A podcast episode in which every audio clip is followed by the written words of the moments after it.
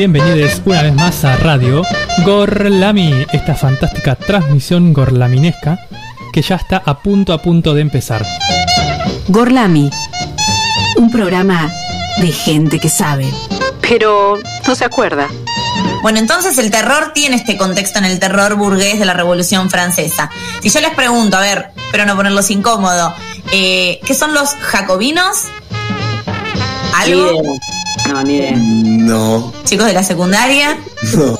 No, Sorry, not sorry. Martes de 18 a 20 horas por la radio pública.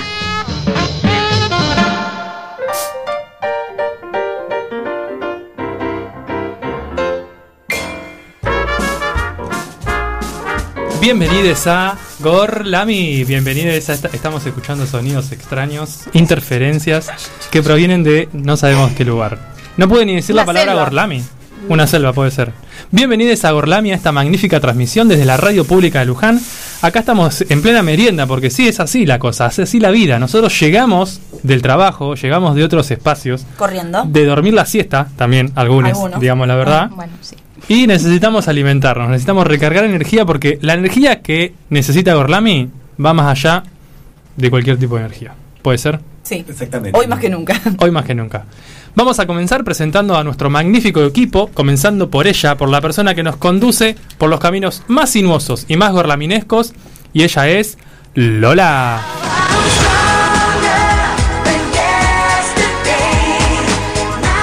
Buenas tardes, Nacho. Muy buenas tardes a todo el equipo que está aquí presente con muchas ganas de hablar del tema del día. Nos están criticando la merienda. Le vamos a contar al público que todos los martes hay algún encargado de traer algo para compartir, porque estamos todos a las apuradas y sin merendar. Y hoy acá se trajo una merienda saludable. ¿Está muy bien o no? Para mí está muy bien, si no se escuchan todos los ruidos que se están escuchando. Es más cara No si que- estoy conven- Ese ruido no es nuestro. no seas malo. Es más cara que la de siempre. Igual quiero decir, Nacho, o sea yo, traje una vez. Sí. Salem trajo una vez. Yo traje. Rita trajo una vez.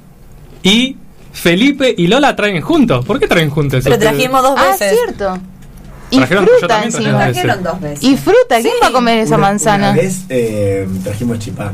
Sí, trajeron Sí. chipá mezclado con, con Rita. ¿Vos trajiste el mismo día que ella? No, ¿Que yo no traje. Bueno, hoy trajimos manzana, pera, banana, no sé qué, gel y A mí me parece muy bien porque la pera No esa sé. tiene una pinta. Sí, Está está buenísima. buenísima. es lo único que... Ah. Bueno, Es incómodo para comer en una radio. bueno. Sí, eso sí. Todo no se puede. Vamos a continuar dando la bienvenida, si yo sí puedo, mientras me sigo alimentando. Le damos la bienvenida aquí al precursor de la merienda Friday. saludable el día de hoy, nuestro queridísimo. ¡Ay! Nos alguien. Se dio Qué cuenta, amiga por lo menos. personal eres. No, pero aparte a todos nos olvidó. ¿Él era último o qué? sí, es verdad. Voy a- no, es segunda. Voy a comenzar entonces por Ah. a quien tengo a la derecha, mi amiga personal, supón, Rita. Buenas tardes a todos. Queremos que hables mucho hoy. Sí. Hoy es el día de A todos y a todas. Salen, por favor. Me hace reír esta Ay, chica. Dios. Bueno, acá estamos experimentando el sonido. ¿Cómo se escucha? Muy bien. Nada, diga la verdad. Se te escucha muy bien. Se escucha mejor que Se antes. te escucha como española. ¿Cómo mejor? Como española. Qué malvado. Bueno, bueno, nada, ahí estoy, estoy probando.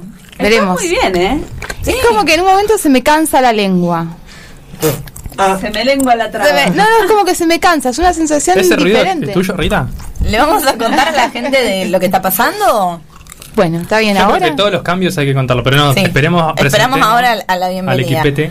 Bien, entonces ahora sí, el precursor de esta merienda saludable, nuestro queridísimo Felipe. Idea encima. muy buenas tardes. Sí, la idea de la merienda saludable fue mía. No sé si fue mía la idea. Sí, ayer dijiste Sí, que había que hacer dieta. No, sí, porque el fin de semana fue mm, violento en términos culinarios. No sé por qué nos arrastran a todos a su fin de dijimos, violento. porque- Bueno, ¿por qué no? Porque si alguien, si alguien trae algo rico, no, no quiere decir que esto no sea rico, pero si alguien trae algo rico, uno cae. Yo creo que la, la próxima son alfajores. Entonces hay que tener como fruta para todo y decir, ah, ¿qué tenés una fruta? Y atrás está el otro culpable del otro lado de la consola, porque Nacho Estoy vino un día acá y dijo, los de Gorlami Ah, aflojen con los hidratos. no sé, Sí, bueno, Es verdad. sí, sí. Igual esto es- banana. Esto fructosa pura, tampoco es un hidrato de los mejores. ¿Qué tiene la. ¿Quién cuál? Fructosa. ¿Y? ¿Este? ¿La manzana? La manzana, las frutas tienen fructosa, que es una, un hidrato de carbono que se absorbe mm, r- ultra rápido. ¿Y qué hay que comer? Y hay que comer. La, co- la, la consola va volando, ya soné yo. Son Sí. una- Eh, frutos secos va. Esto está muy caliente para mí. Bueno, una fruta está mejor que un kilo de bizcocho, igual, Hoy es un ¿no? ¿qué Obvio, nos sí, está sí. pasando? Sí, sí. Bien, vamos a darle la bienvenida a ella que estamos ansiosos porque tiene una sorpresa para anunciar. Nuestra queridísima Sale. Una perra sorprendente, curvilínea y el Buenas tardes a todos los que están del otro lado. Quiero decir que eh, me gusta igual. Yo los cargo con esta merienda saludable o no tan saludable. Gracias, fructosa, por eso. Pero me, me copa. No, pero está bueno porque tiene fibras. O sea, si tiene mucha fibra, como que se pierde, se va perdiendo un poco de, de todo eso. No se absorbe todo completo, digamos. Sí, yo estudié un poco de eso. La fibra. Pero, entonces, ¿vos querés decir que comer una manzana es casi como comer un pastelito? No, para de nada. El pastelito es muchísimo con- más rico. Con grana. Batata de- y dulce de leche. la la grana batata. de colores. Mezclado. Grana, la, eh, la grana metalizada. No, digo que la fruta, por ejemplo, muchas veces dicen que los jugos de frutas son ultra buenos, pero la realidad es que tiene mucha fructosa, que de hecho a nivel molecular, no quiero meterme tanto en estos temas, Ay, qué aburrido. pero a nivel nivel molecular, molecular, sí, sí, sí, compite con la vitamina C, entonces vos por ahí tenés mucha fructosa en el cuerpo y poca vitamina C. Paren, perdón, ¿está para hablar algún día de eh, toda esta cuestión de nuevas dietas y ayunos la- intermitentes el y lado demás? C de la comida. El lado C de la comida, porque, por Para, yo hago ayuno intermitente. Sí, bueno, en Ah, otro programa lo desarrollamos. Pero lo que digo es que eh, ahora, antes era como desayunarte un juguito de naranja, uy, qué saludable. Ahora te dicen que es como un shot de azúcar Claro, eso que te es. hace bomba al hígado. Sí. Sí, es como que prácticamente un jugo de naranja y estupefaciente. y estupefacientes es casi lo mismo antes de ir a trabajar. Es más, te cruzan por el pasillo y te dicen, ¿vos te tomaste un jugo? ¿Vos tenés? Esas pupilas son de jugo de ¿Trajiste naranja. jugo? De citric. Exprimido. Bien, antes de seguir delirando por las ramas con el tema de alimentación, vamos a darle la bienvenida a él que tiró moléculas a los 10 minutos de programa. Innecesario, Sí, completamente pero innecesario. me piden Pero eso porque él es el cerebro, ¿ven? Es el cerebro, la médula espinal, la columna La vertebral, molécula. la molécula inicial y el alma mater de Gorlami. Nuestro queridísimo Nacho.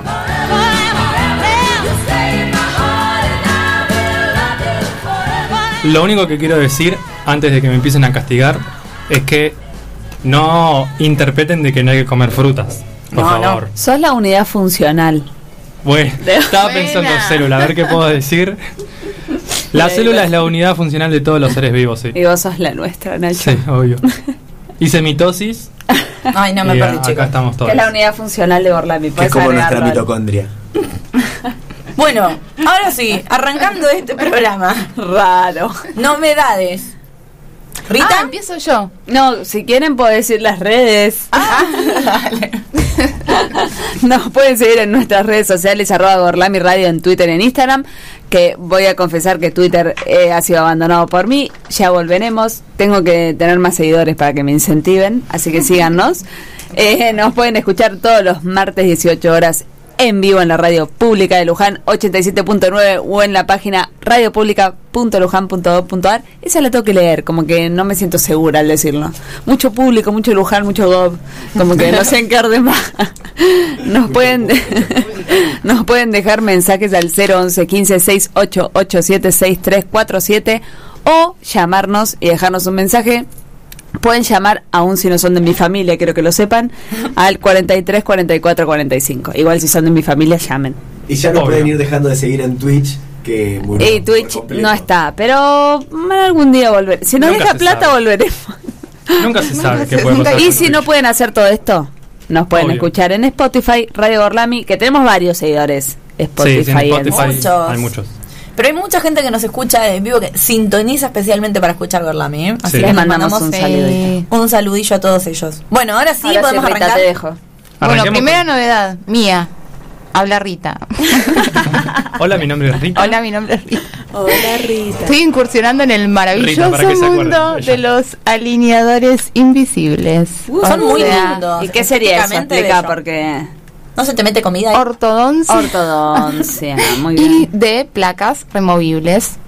Y no se mete comida, hay que ¿Y sacárselo si para tomas comer. agua?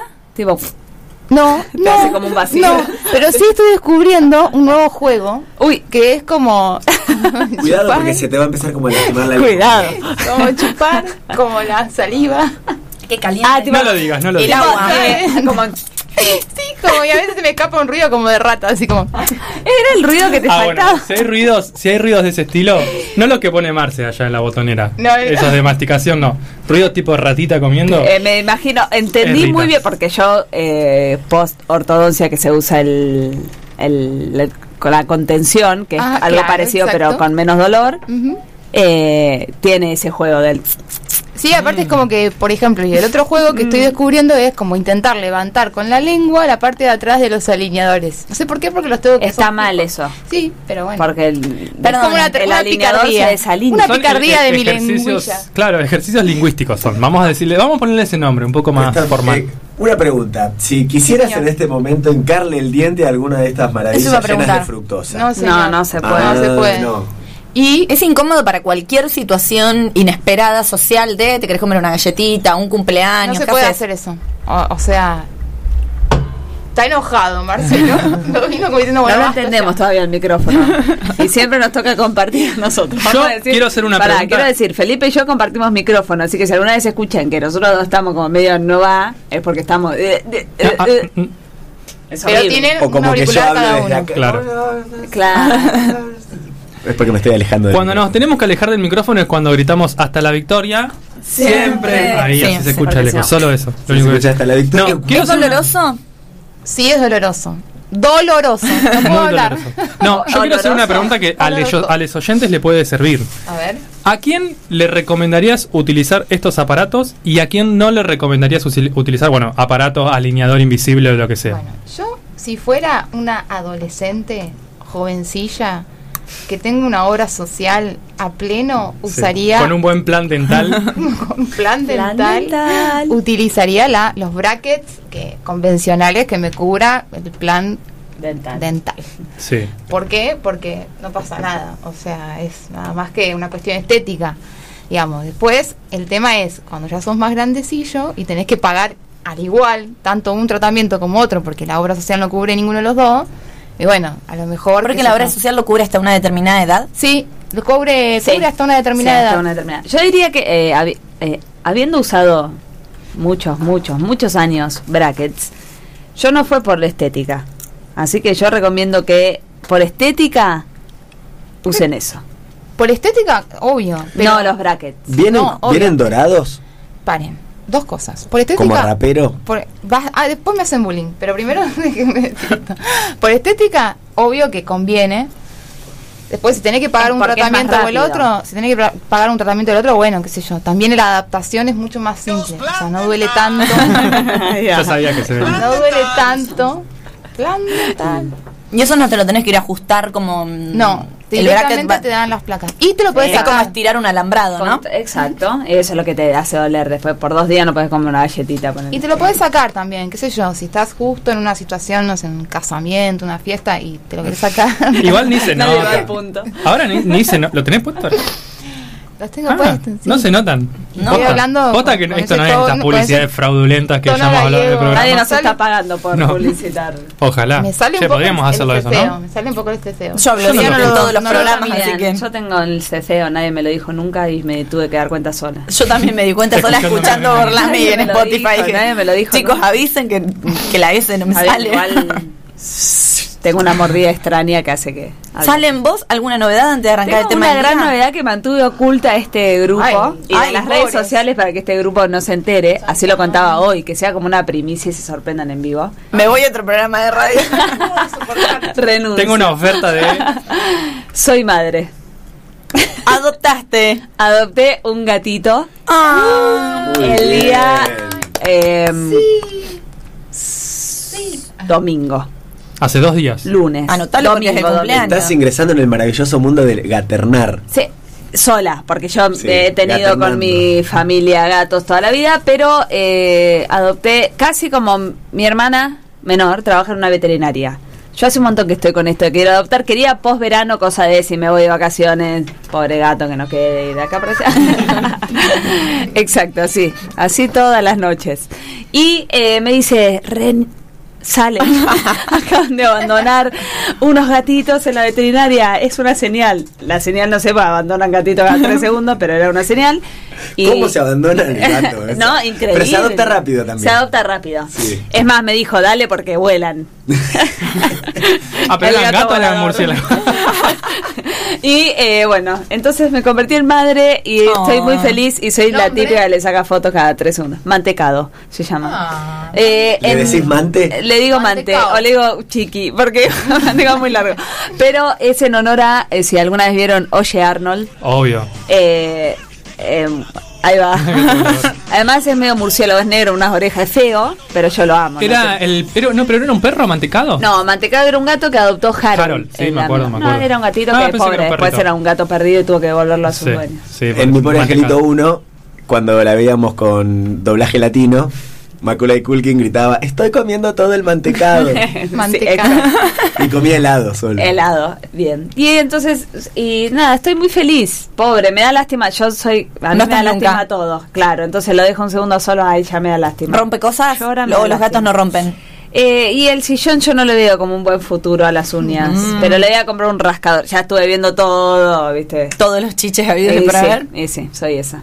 Ah. Así que ahora les muestro fotos. Bueno, allá Voy a podés subir a las una- redes. Voy a subir una de Gorlapi para que lo conozcan. Bien, ¿alguien más alguna novedad antes de entrar en el tema del día? Yo no sé si contarlo ahora o esperar a mi columna que tiene que ver con el mundo del cine, con el mágico entonces, mundo del cine. Tu columna, para mí. Para mí. sí. ¿Viste Harry Potter? Listo. No era eso. No, andate, Ay, o sea, pará, la- te vayas, yo- vení. se merece ir porque Lola es la mujer que más ha spoileado en el mundo a Nacho Sí, en lo que mal. va de Gorlami. Sí, sí, sí. O sea, No eso, en la historia Sí. de Y que se Gorlami enoja mucho cuando es spoileada también. era, sí, seguro. No, no, pero igual lo que. Obviamente que fui a ver Harry Potter, pero mi historia tiene una anécdota que Ah, no entonces, conoce. bueno, bueno. La contamos La voy a Guardate la anécdota, Sí, sí, obvio. obvio. ¿Qué está valiendo un medio kilo de pochoclo? Medio kilo, no sé, No, nunca el compré pochoclo. el ¿Cuánto balde viene? con dos gaseosas. El maíz pisingallo. El balde con dos gaseosas y una golosina de regalo, entre comillas. Que te sale más que una pierna. 1100, 1080, Mil- 1100. Muy 1080. caro. Yo ayer compré un balde de pochoclos y una gaseosa de qué sé yo, serán 500 mililitros. No, más. Ah, con- vos compraste botella. No, no, no, no. ¿El vaso? Sí, el vaso, pero era finito. Chiquito, ah. Sí, era finito y largo, como mi corazón. Eh, Qué boludo. Me salió 580 pesos. eh, pero porque yo soy de cine fan, tengo la, esa tarjeta Ay, que me hacen un 15% de descuento. El Ah. que tiene columna de cine. Bueno, después de escuchar 1080 me dice 500 y... 580, un Qué lujo. barato, ese Pero no el mío tenía una golosina de regalo. Y dos gaseosas. y dos gaseosas que para mí tienen más de 500. Seguro. Ah, el- para mí el mío no, ¿eh? Ah, Seguramente era un vaso más claramente, chiquito. sí. es finito, pero en el cine se, tu corazón. se, se escucha mucho. Es más el pochoclo para mí, el-. Yo te digo que cuando. No, pero esto lo tengo que contar después. Sí. Listo. Bueno, ok. Basta, chicos, ¿podemos ir al Sí. tema del día? Vayamos al tema del día entonces. Bueno, vamos. Urlami.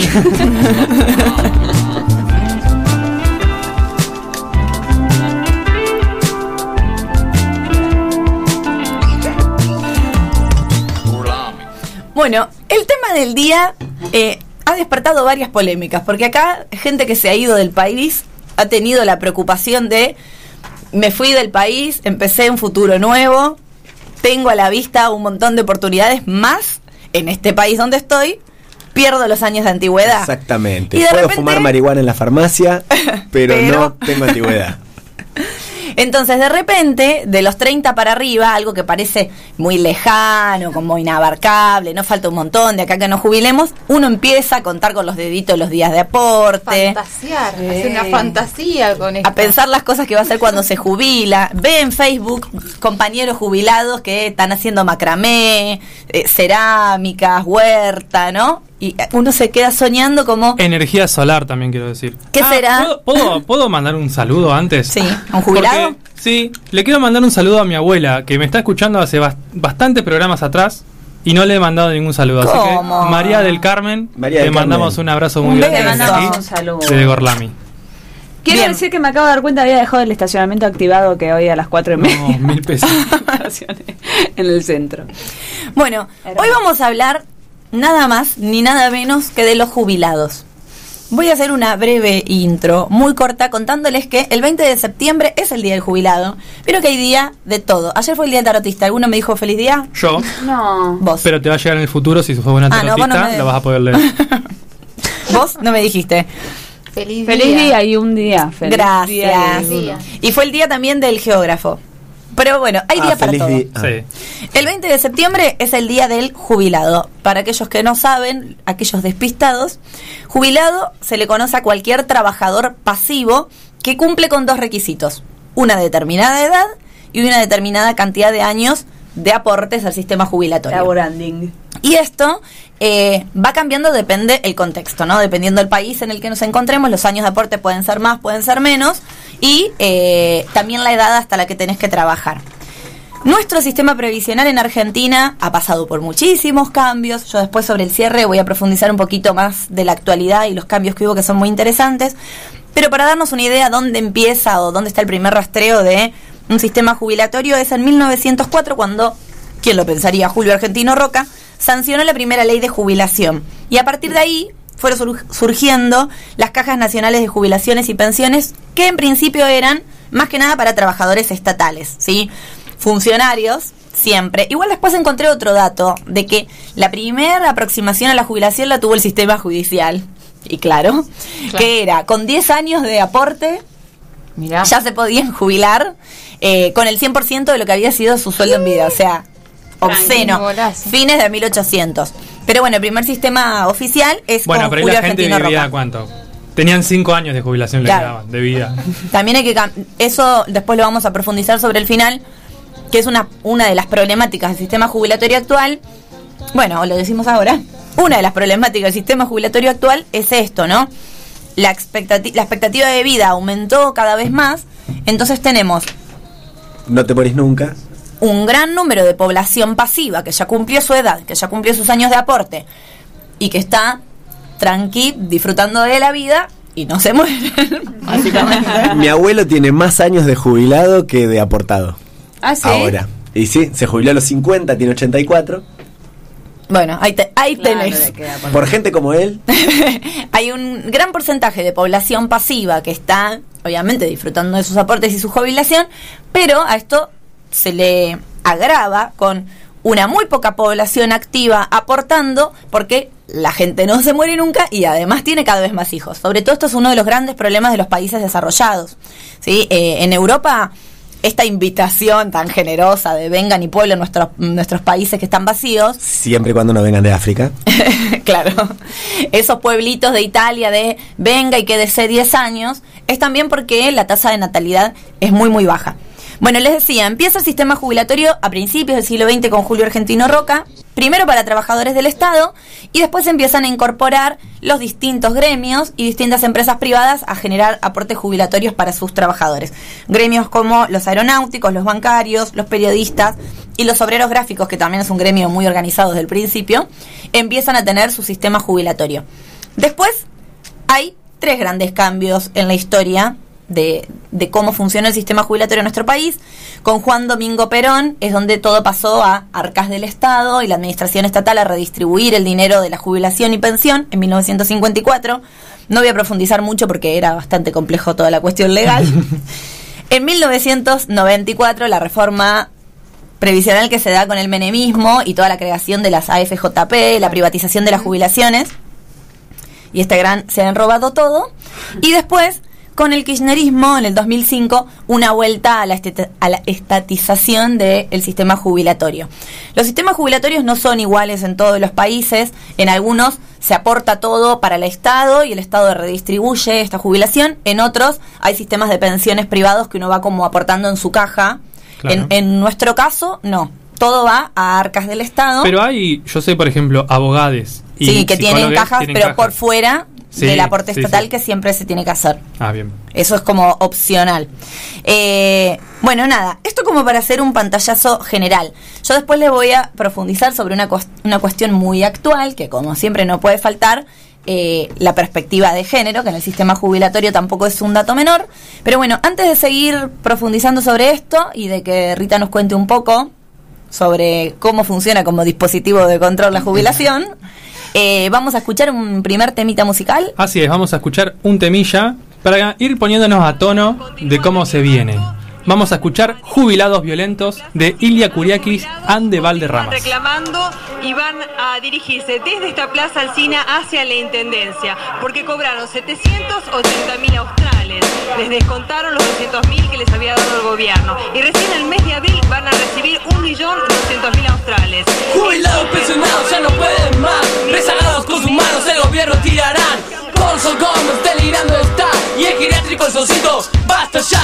La vieja pingüino Juan Cartón Mavino Ramón el cabezón y el turco Bonobón Por las calles rondarán. Porque son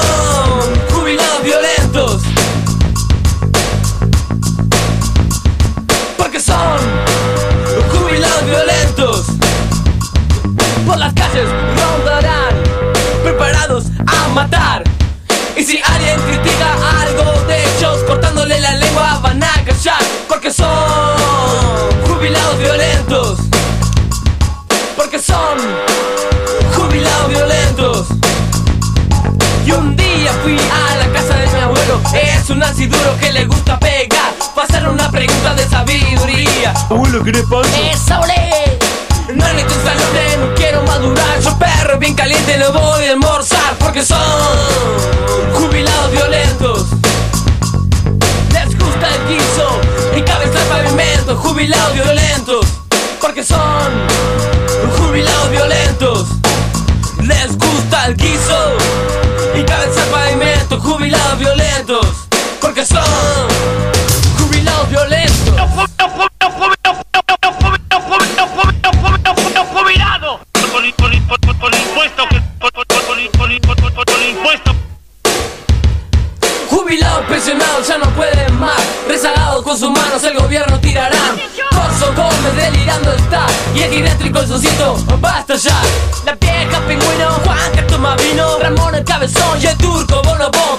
Por las calles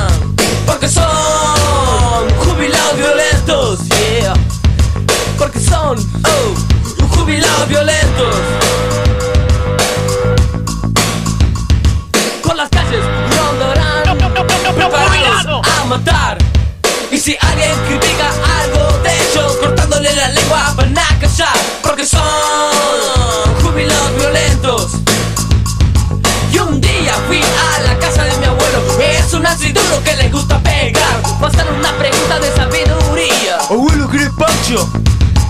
No necesito saludar, no quiero madurar. Yo perro bien caliente, no voy a almorzar porque son jubilados violentos. Jubilados violentos, oh. Les gusta el guiso y cabeza al pavimento. Jubilados violentos, porque son jubilados violentos. Les gusta el guiso. eh, eh. Terminamos de escuchar este canto a la vida que se llama Jubilados Violentos de Ilia Kuriakis and de Valderramas. Eran ¿Ustedes muy saben? jóvenes, eran muy jóvenes. Sola sí, se sí. pone violenta con el tema. Sí, sí, totalmente acá, casi rompen la mesa. Pero yo les quiero decir que ustedes saben lo que significa la palabra jubilado. No, No. momento jacobino. Momento jacobino, proveniente desde Nacho. Che, ¿Qué programa de radio habla de jubilación, jubilado y no sabe No qué? googlea lo que es jubilación. Cualquiera. Y no, porque lo tenemos que hacer acá en público. ¿Cómo, Marce? Viene claro como de la palabra de júbilo, pero de la palabra en latín, la clásica es jubilare, que significa gritar de alegría. En- Entonces trabajo tiene que ser gritar de horror. Y si no tenés que tener una muy buena idea del trabajo, sí. Googleen qué significa de la palabra trabajo. Trabajo. Gritar de horror, en latín, trabajare. Imagínense lo, lo malo que debe ser trabajar, que jubilar es gritar de alegría. no, queridísima, no es todo un grito de alegría. Uh. todo un se camino de rosas. Porque bueno, yo quería hacer por mi parte el aporte desde el dispositivo de control. Muy bien, no podía faltar. Yo ya, digamos, venía muy tranquila con este tema, ¿no? Hace, hace mucho Venías bien. ¿Qué es? Perdón, Sí, perdón. yo lo googleé. Eh, ¿Para qué? trabajo.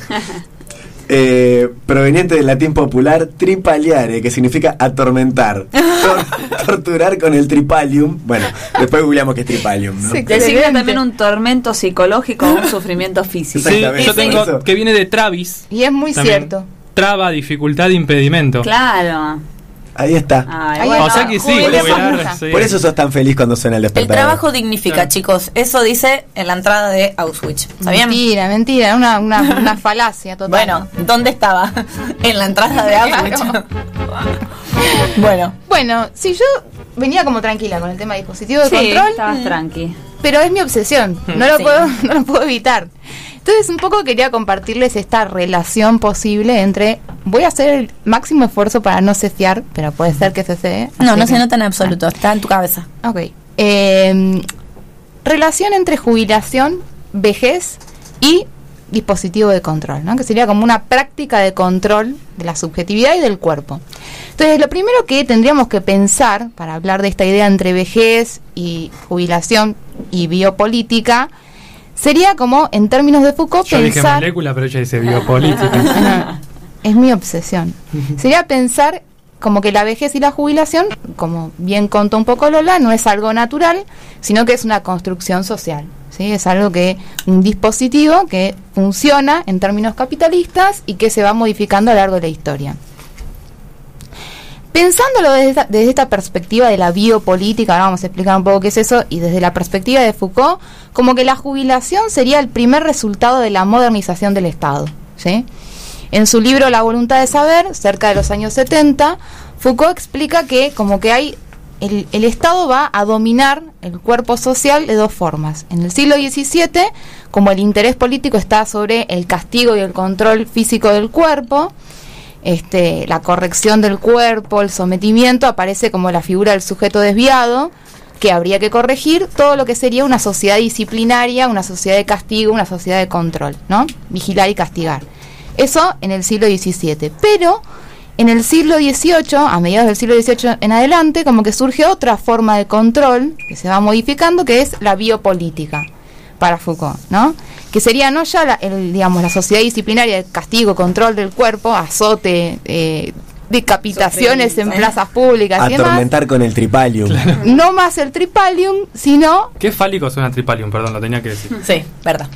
la biopolítica, ¿no? Aparece como, eh, digamos, la intervención y la gestión de la población, todo lo que tiene que ver, por ejemplo, con las tasas de natalidad, con el manejo de la salud y de la enfermedad, la postergación de la muerte y el control de la subjetividad. ¿Sí? O sea, crear subjetividad capitalista sería, como manejar la psiquis, el Ajá. pensamiento, no tanto el cuerpo. Entonces, a partir de ahí tenemos como dos cosas, disciplina, castigo, control del cuerpo y regulación de la población. Eso como que serían como los dos polos, ah, y lo dije bien, porque digo polos y de polos, los dos polos eh, del sistema. Es un polo raro igual, ¿eh? ¿No me sale bien? Tengo que practicar. sale bien. No me traumes, no me traumes. Estos dos polos sostienen el sistema, ¿no es cierto? Y se complementan, ¿sí? Tanto la disciplina y el castigo del cuerpo como la regulación de la subjetividad. Entonces, consecuencia, primera consecuencia es que hay como una producción de saber enorme. ¿sí? En esto de controlar la subjetividad surgen un montón de ciencias que se van articulando para apoyar, digamos, mecanismos de control en el Estado. Eh, o sea, florece la ciencia siempre de la mano de esta dominación y de regular la vida tanto física como física como psíquica. Sobre todo las ciencias sociales que aparecen ahí a fines del siglo XIX, la sociología, la política, que en realidad uno piensa la sociología es una disciplina, uh, qué transgresora, qué revolucionaria, surgen para ordenar la sociedad y sostener el status quo del capitalismo que estaban haciendo. Esta chica, Puro ¿cómo sabe? positivismo. ¿Cómo sabe esta chica? Muy bien, me encanta eh, eh, porque ella sabe todo.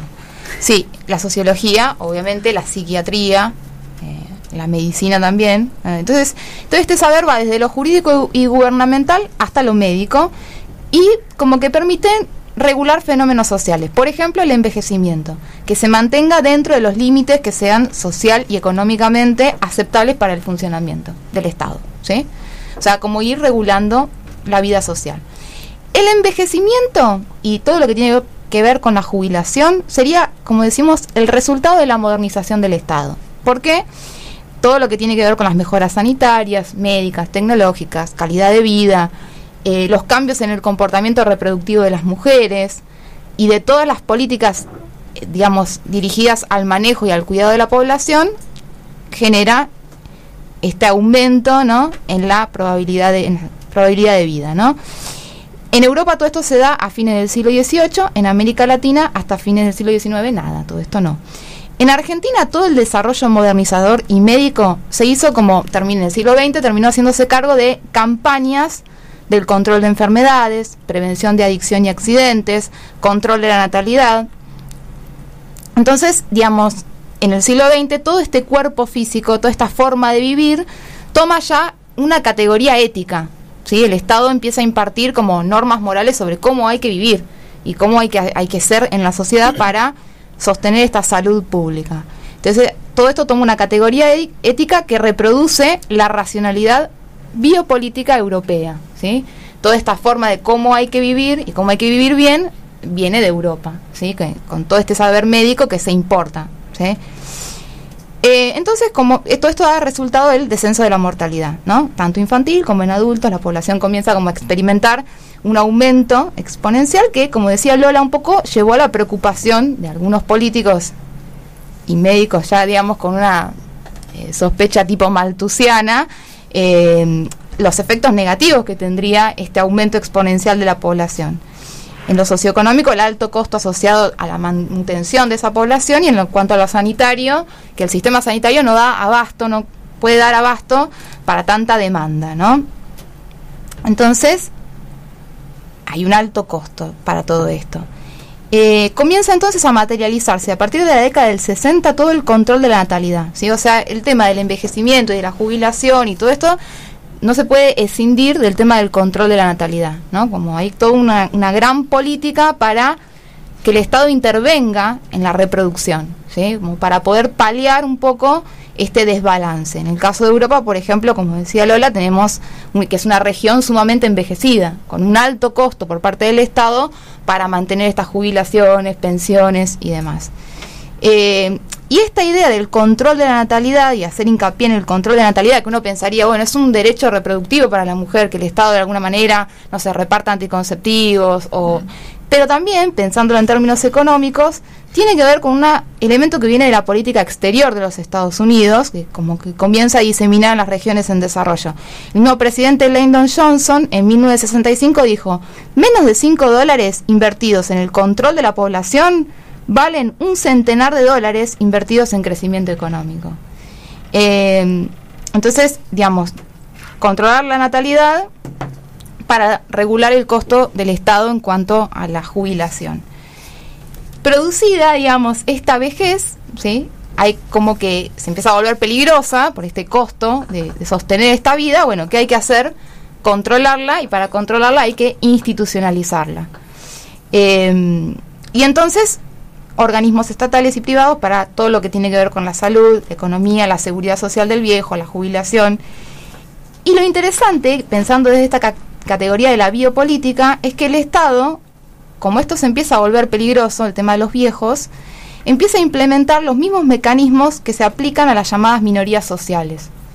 Eh, como con esta dinámica de incluirlos y excluirlos. ¿sí? Y esto me parece zarpado, ¿no? Que, digamos, todo el manejo burocrático, no solamente de la jubilación, sino de la obra social, que es un desastre, o sea, que no alcanza, que es ineficiente, ¿eh? uno que pensaría, ay, los políticos se equivocan, o estafan, o eso son, es un caso aislado, o está mal. Y en realidad hay una Hay un planeamiento ¿Y qué de ese Foucault? desabastecimiento Esto- de la me- salud. Pero esto me parece zarpado. Foucault diría que esto no es un error, es el Estado mismo que lo quiere así funcionando mal porque sería la misma racionalidad biopolítica del capitalismo. ¿sí? El capitalismo no es que quiere, o sea, no quiere otra cosa que esto, ¿sí? que el control social de la población y, y justamente la ganancia que sea para el capitalista y todo lo que se pueda eh, recortar para la masa social lo va a hacer. Bueno, perdón, eh, hablando de, de este tipo de teorías que uno no puede creer y vos decís, ah, pero tiene mucho sentido. Digo, Marx cuando habla del ejército de reserva, de la tasa de desempleo en un país, dice, ese ejército de reserva es el necesario para mantener la tasa de salarios bajos. Mientras tenga gente desesperada por laburar, va- vas a tener un salario que no se dispare. Si tenés pleno empleo, eso no es redituable para el capitalismo. Digamos. Totalmente. O sea, si uno lee un poco sobre, sobre las críticas al capitalismo o las bases mismo del capitalismo, economistas y demás, el sistema capitalista quiere esto, no otra cosa. Entonces, sí, no hace falta eh, escuchar, leer opositores, digo, escuchando a mi ley en cualquier medio de comunicación de cómo desabastecer eh, eh, todas estas políticas públicas. Pero este es el punto que hay que tomar conciencia. Parece que la gente, digamos, el error está en pensar que esto es un hecho aislado, tipo, tal político es corrupto. No, o sea, hay que entender que el sistema tiene esta racionalidad. ¿Sí? Y la jubilación no escapa a esto, ¿no? ¿Qué quiere? Un cuerpo del viejo que sea un cuerpo dócil, despolitizado, vacío de historia y que no sea peligroso en términos de costo económico para el Estado, ¿sí?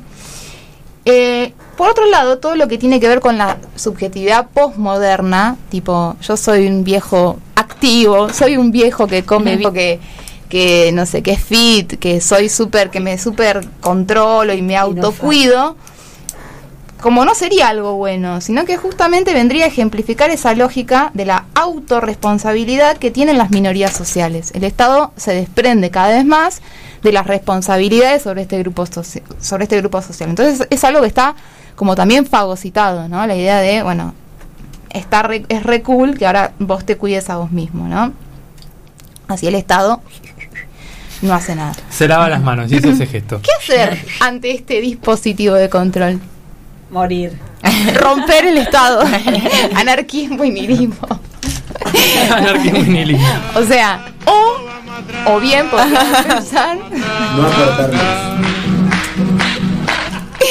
no aportar más, Hay que ahorrar toda la vida. ahorrar toda la vida, irse a plantar algo, marihuana. Igual en nuestro país eh, gracias. no es opción no aportar. Digo, cuando uno está inserto en el sistema, eh, el aporte jubilatorio va por, Bueno, cae por decantación. Hay que apelar a que los viejos se organicen también, ¿no? Sí, O claro. Sí, por eso pusimos la canción jubilado. Sí, porque digo, jubileo, ¿no? Fel- grito de felicidad y en realidad, bueno, es uno de los sectores más vapuleados de la sociedad. Y eh, me parece que también se puso mucho eh, en boga el tema de, y, ah, decimos los viejos, y parecemos ya el programa de, de Germán Pavlovsky cuando los- le roban a algún jubilado y dicen, para generar más impacto, ¿viste? Le Los robaron a un abuelo. A un abuelito. Los abuelitos. Pues tipo, Hoy- tiene 60 hoy años. hubo una 65. noticia. sí, ayer mientras lo escribía Eh, pensaba, la palabra. hoy. No sé si ¿Qué? lo vieron. Hoy en las noticias. Lo hacen para generar más pena, ¿viste? Si ponen abuelo, el, robo de los abuelos, Bueno, jubila- para mí la palabra jubilado ya pega. Para mí, Sí, para mí, cerrando un poquito esto, que los viejos, viejos, que los abuelos se organicen y que reclamen políticas gubernamentales de cuidado, ¿sí? Pero que, digamos, responsabilicen al Estado y al resto de la población activamente. adultos mayores se les llama. Adultos mayores, más respeto. Me encanta con el Porque yo lo estudié, no se le dice viejo, no se le dice abuelo. Adulto mayor. Perdón, y con respecto a esto que, que decía Rita, de que ahora es cool ser un viejo fit, es cool, no sé qué. Digo, antes era, bueno, te jubilabas, eso era. Inmediatamente eras viejo e inmediatamente estabas fuera del sistema jugando a las bochas.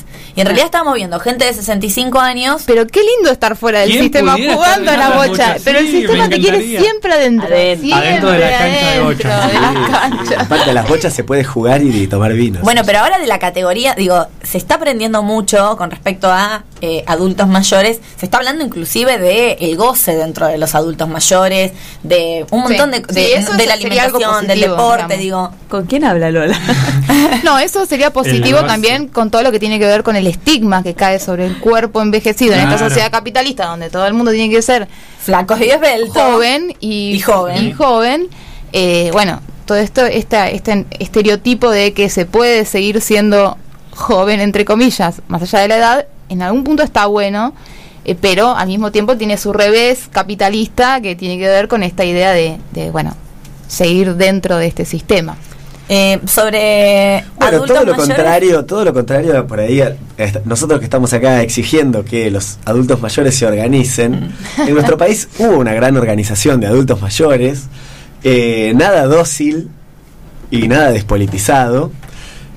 El movimiento que estuvo a la cabeza, o que tuvo a la cabeza, a nuestra queridísima Norma Pla. Norma Eh, Pla, Caballo lo tiene que matar. Exactamente. Norma Pla que hizo llorar al ministro Cavallo en cámara. Eh, Norma Pla, que había nacido el 7 de septiembre de 1932 en el Gran Buenos Aires. Cerca del día del jubilado. Cerca del día del. Sí, la verdad que sí, un par de días antes del, del día de jubilado. Fue una militante argentina que luchó por los derechos de los jubilados. No estamos hablando de. Eh, tuvo una gran exposición mediática en la década del 90, cuando precisamente las cajas jubilatorias. No sé si alguien se va a adentrar en este los tema de los. batatas que le estamos pagando nosotros. Eh, Policías con uniformes son. No sé. Yo lo he visto Bueno, pegarle y tirar la gorra a un policía pero con por supuesto. Y pero, Los batatas, claro. Eh, Norma Plaque, una de sus primeras apariciones mediáticas es un poco antes de esto en la sociedad rural, cuando Carlos Saúl, no, esto ya era mediática Norma, pero cuando Carlos Saúl, que no voy a decir nunca en mi vida el apellido, eh, da uno de sus discursos proselitistas en la sociedad rural y Norma va a manifestarse con otros jubilados y hay algunos problemas porque le tiran piedras a la policía. Eh, ¿Qué pedían estos jubilados? Pedían que el, mínimo que cobraban, que era de 150 pesos, ascendiera a 450 pesos, ¿no? Eh, y fue un antes y un después en todo lo que es la protesta social, la lucha social, porque fue la primera vez que un movimiento de protesta eh, corta sostenidamente una calle. O sea, se, se utilizaba que alguna agrupación corte la 9 de julio, pero iban un día a reclamar algo y después ya está, ya cortaron la 9 de julio, hicieron... Eh, Norma Pla lo que organiza junto con todo el, el movimiento es cortar la avenida Rivadavia frente al Congreso todos los miércoles. Otras agrupaciones después copiaron esta y sobre todo en la época del 2000-2001 ¿La capa donde- blanca docente en qué año fue? más o menos, pero Por ahí, ¿no? Norma fue una pionera en cortar las calles todos los, los miércoles. Cerca de 500 miércoles contabilizaron ¡Eh! que eh, cortaron la calle. A la bueno, mierda. eran Porque no laburaban. Entonces, eran exactamente, sí, el- lo, lo que tiene el jubilado es que tiene más tiempo para ir a, a reclamar. manifestarse. Eh, ¿Qué? R- el- Contanos. Decilo, sacalo. no, lo que, lo que quiero decir es que llamaba mucho la atención este movimiento porque a pesar de ser jubilados y estar conformado por adultos mayores, que en esa época no eran viejos fit, eh, Sí, mucho, pero te cortaban la. mucho, mucho enfrentamiento, mucho corte de calle, mucha olla popular, muchas comidas populares, mucho enfrentamiento con policía. Hay una foto icónica muy famosa de Norma Pla con la gorra de un policía, agitando la gorra de un El audio que policía. escuchamos no era de. Eso fue, claro, le, le- le- le preguntan después, ella le decía los batatas de... usted no me toque porque yo no lo voy a molestar a usted. Es. Venga sin arma y sin escudo y sin, sin arma y sin escudo con un jubilado acá en la esquina. Pecheando a mano a mano a ver quién gana. Ay, la Qué- quiero mucho. Qué amor. Exactamente, siempre, Norma siempre muy combativa. Eh, dicen que su, una de sus, sí, es un fotón, una de sus primeras Perdón, voy a delirar. Norma Plano está ahora como de. mm, murió. Ah, entonces no está en ningún lado. Eh, como de lápida. ¿Cómo? Entonces, Menos mal.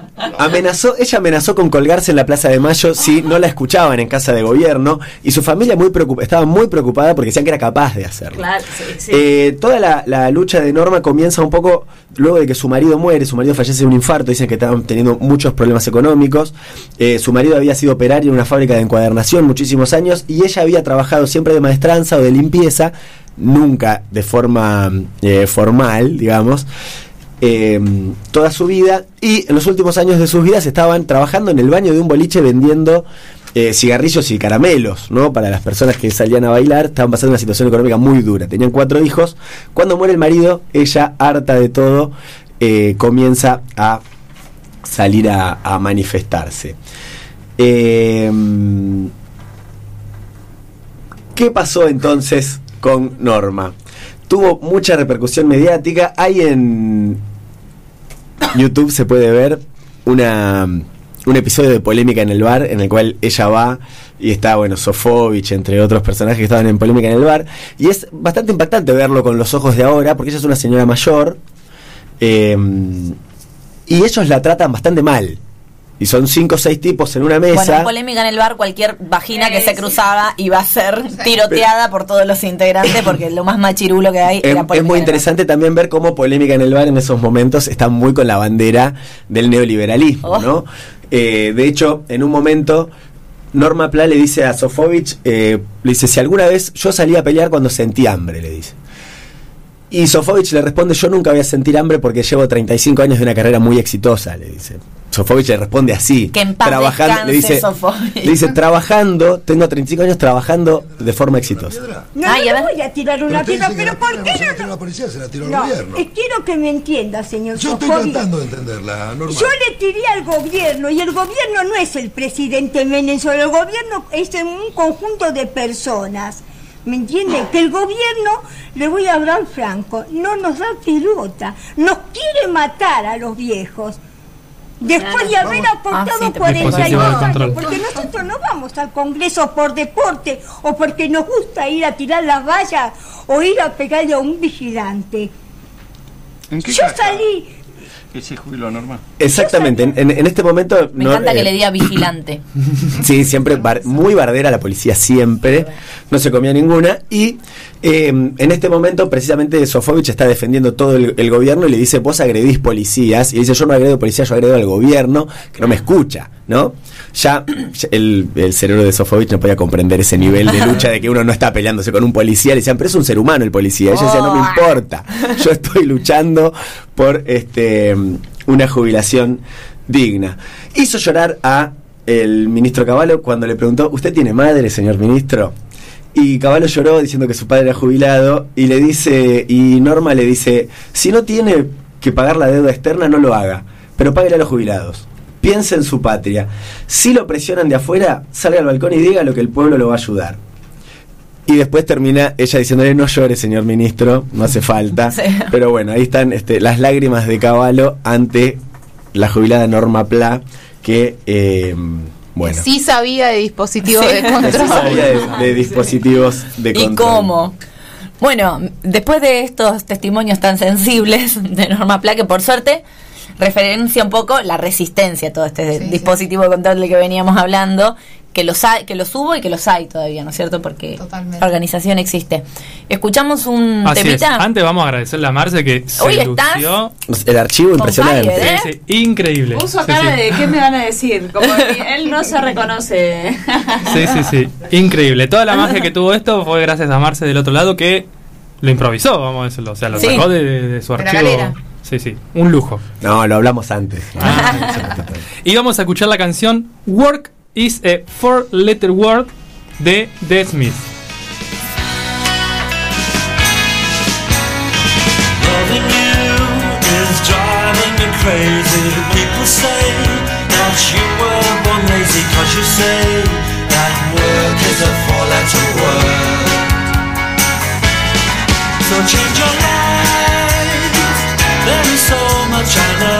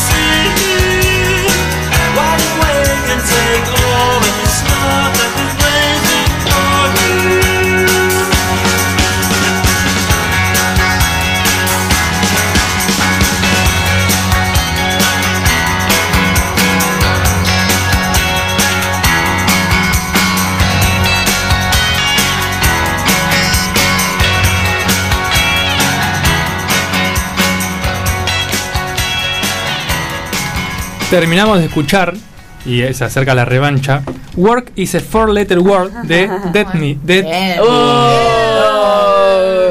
Pasa que de, de, de, de Smith. Smith. Smith. Smith, No sé tipo señor Smith. Smith, y señor señor, Smith y señor, señor y señora Las Smith. son estas. Bandon. Las Smith. Sí.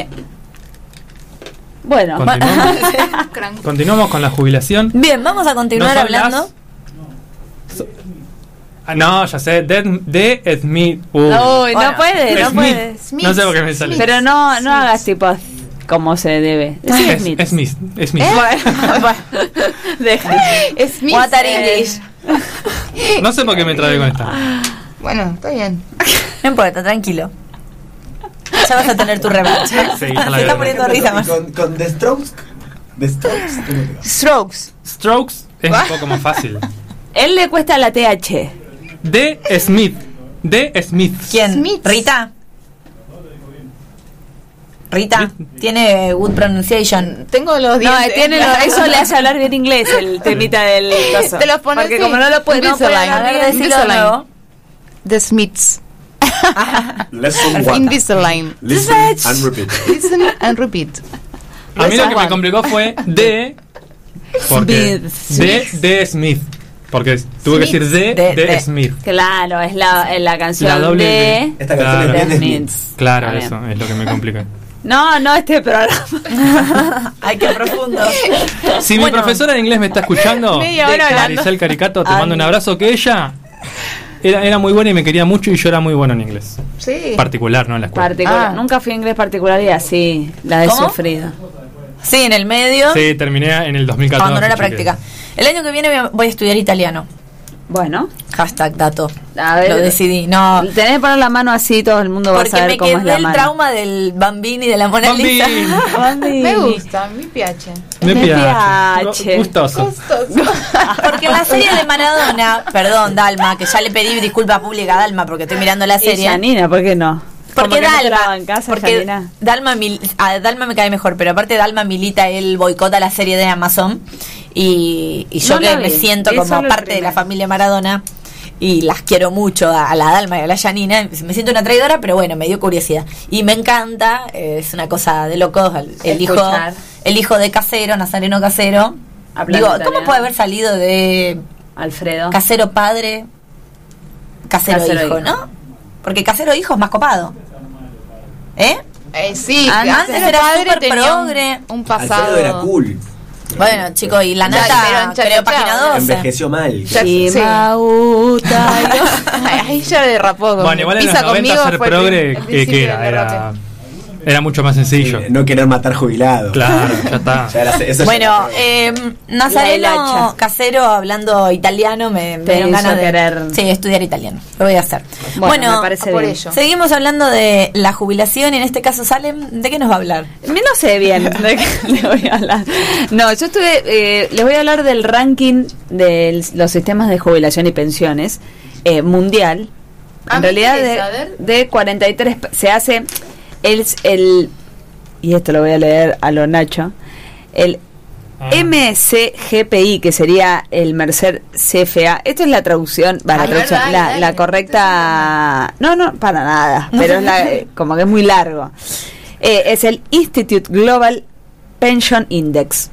De, desconozco bien eh, qué significa cada uno, pero es, eh, es la consulta in- in- internacional Mercer, que es quien hace el ranking de los sistemas de jubilación y pensiones mundiales con 43 países A en ver. este caso.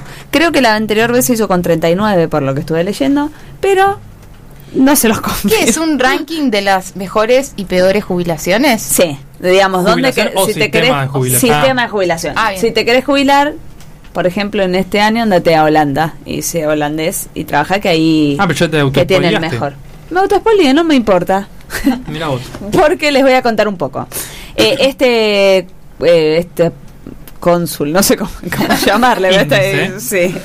Eh, este lugar, la Merce- el Mercer, la Mercer, ni siquiera sé qué artículo Esta ponerle. institución. De- de institución, Mercer. está bien, la institución eh, pone en manifiesto eh, algunos eh, beneficios y eh, sugiere también unas posibles como soluciones o da consejos a la, o sea, según la medición tiene en cuenta diferentes subíndices, que ahora les voy a decir cuál fue el anterior. Sugiere políticas Y, públicas. exacto, y sugiere cosas para los que estén bastante mal puedan mejorar su sistema de jubilación y pensiones.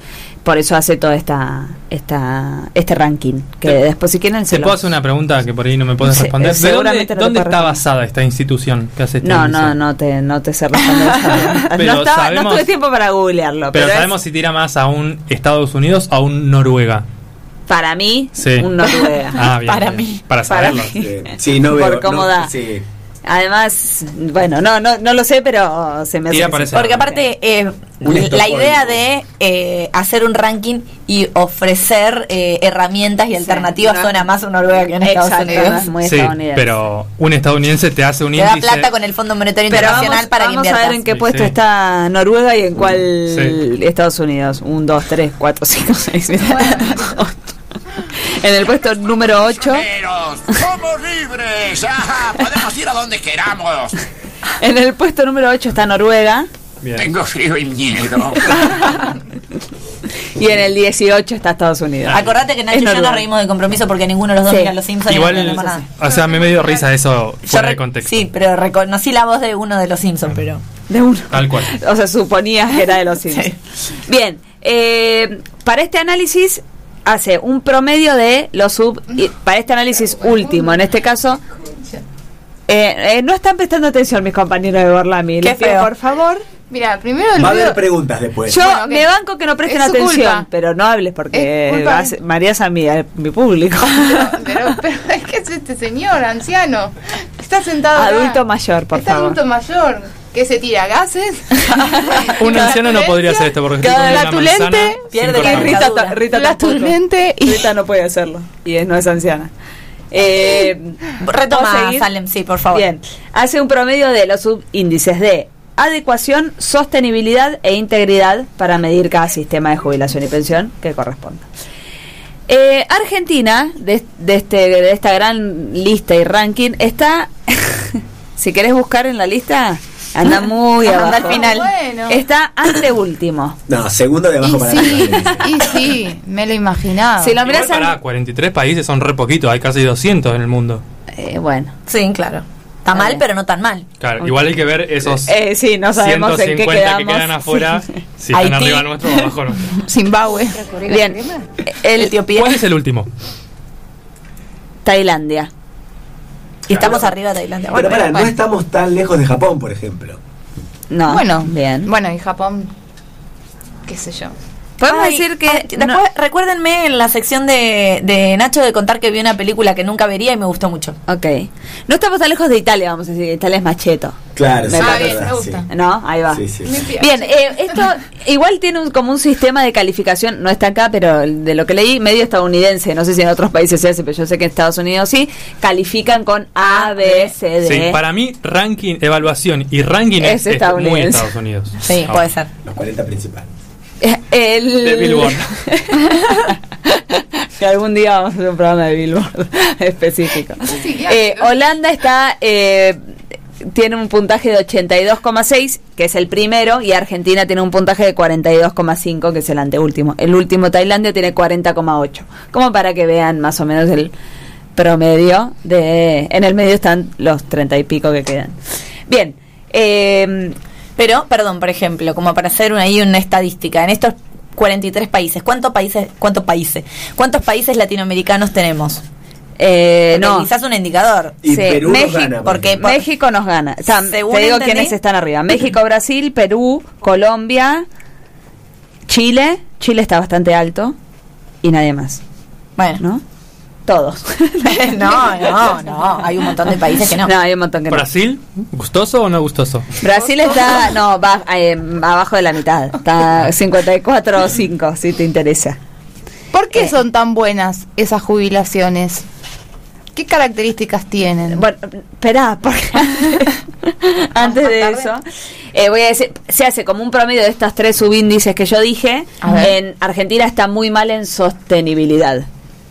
Sí, como que se hace un promedio por ahí, tiene mejor, eh, adecuación era adaptación, no me acuerdo, adecuación que otros, pero en sostenibilidad está mal y eso hace que el promedio se arma con estas tres subíndices, Variables, claro. con estas tres variables y ahí se arma la Asumimos que no es sostenible porque no se puede autosustentar, claro, con Exacto. la- los aportes jubilatorios de la gente que aporta y todas las jubilaciones que Sofovich a pagan. Norma, eh, Sí. decía, lo que vos querés no lo podemos sostener. En sostenibilidad el promedio de los países sería de 50, Argentina está en un 27. Ah, bueno. Sí. Eh, sí, muy, Muy y bueno, ante últimos, es horrible. Mm. Eh, bien, y eh, según esta institución, eh, ¿cuáles son los consejos para que Argentina eh, mejore? Que igual son también el porqué de las buenas calificaciones de los que están en los resto. primeros puestos. A ver. No re- voy a leer, no repregunten.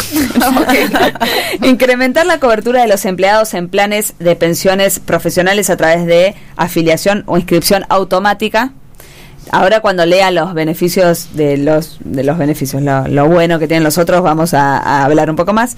Otra es introducir un nivel mínimo de contribuciones obligatorias a un fondo de ahorro para la jubilación introducir una edad mínima para eh, acceder a los beneficios de los planes de pensiones privadas, mejorar los requisitos reglamentarios para el sistema privado de pensiones. Digamos, no es, a ver, los, los son un poco obvias las también igual las lo que debería mejorar. Obviamente que en este caso, si la sostenibilidad no está buena es porque va y viene y no y más con lo que dijo Lola al principio que la ley cambió mucho en distintos años entonces cosas No, iban- y ahí lo que, de lo que está hablando es de que el Estado no está pudiendo sostener justamente, entonces también habla por eso quizá de las instituciones privadas que después, bueno, tienen también su contracara. Porque Argentina, digo, ya pasó por un sistema privado de Claro. jubilaciones que se robaron todo. Exacto.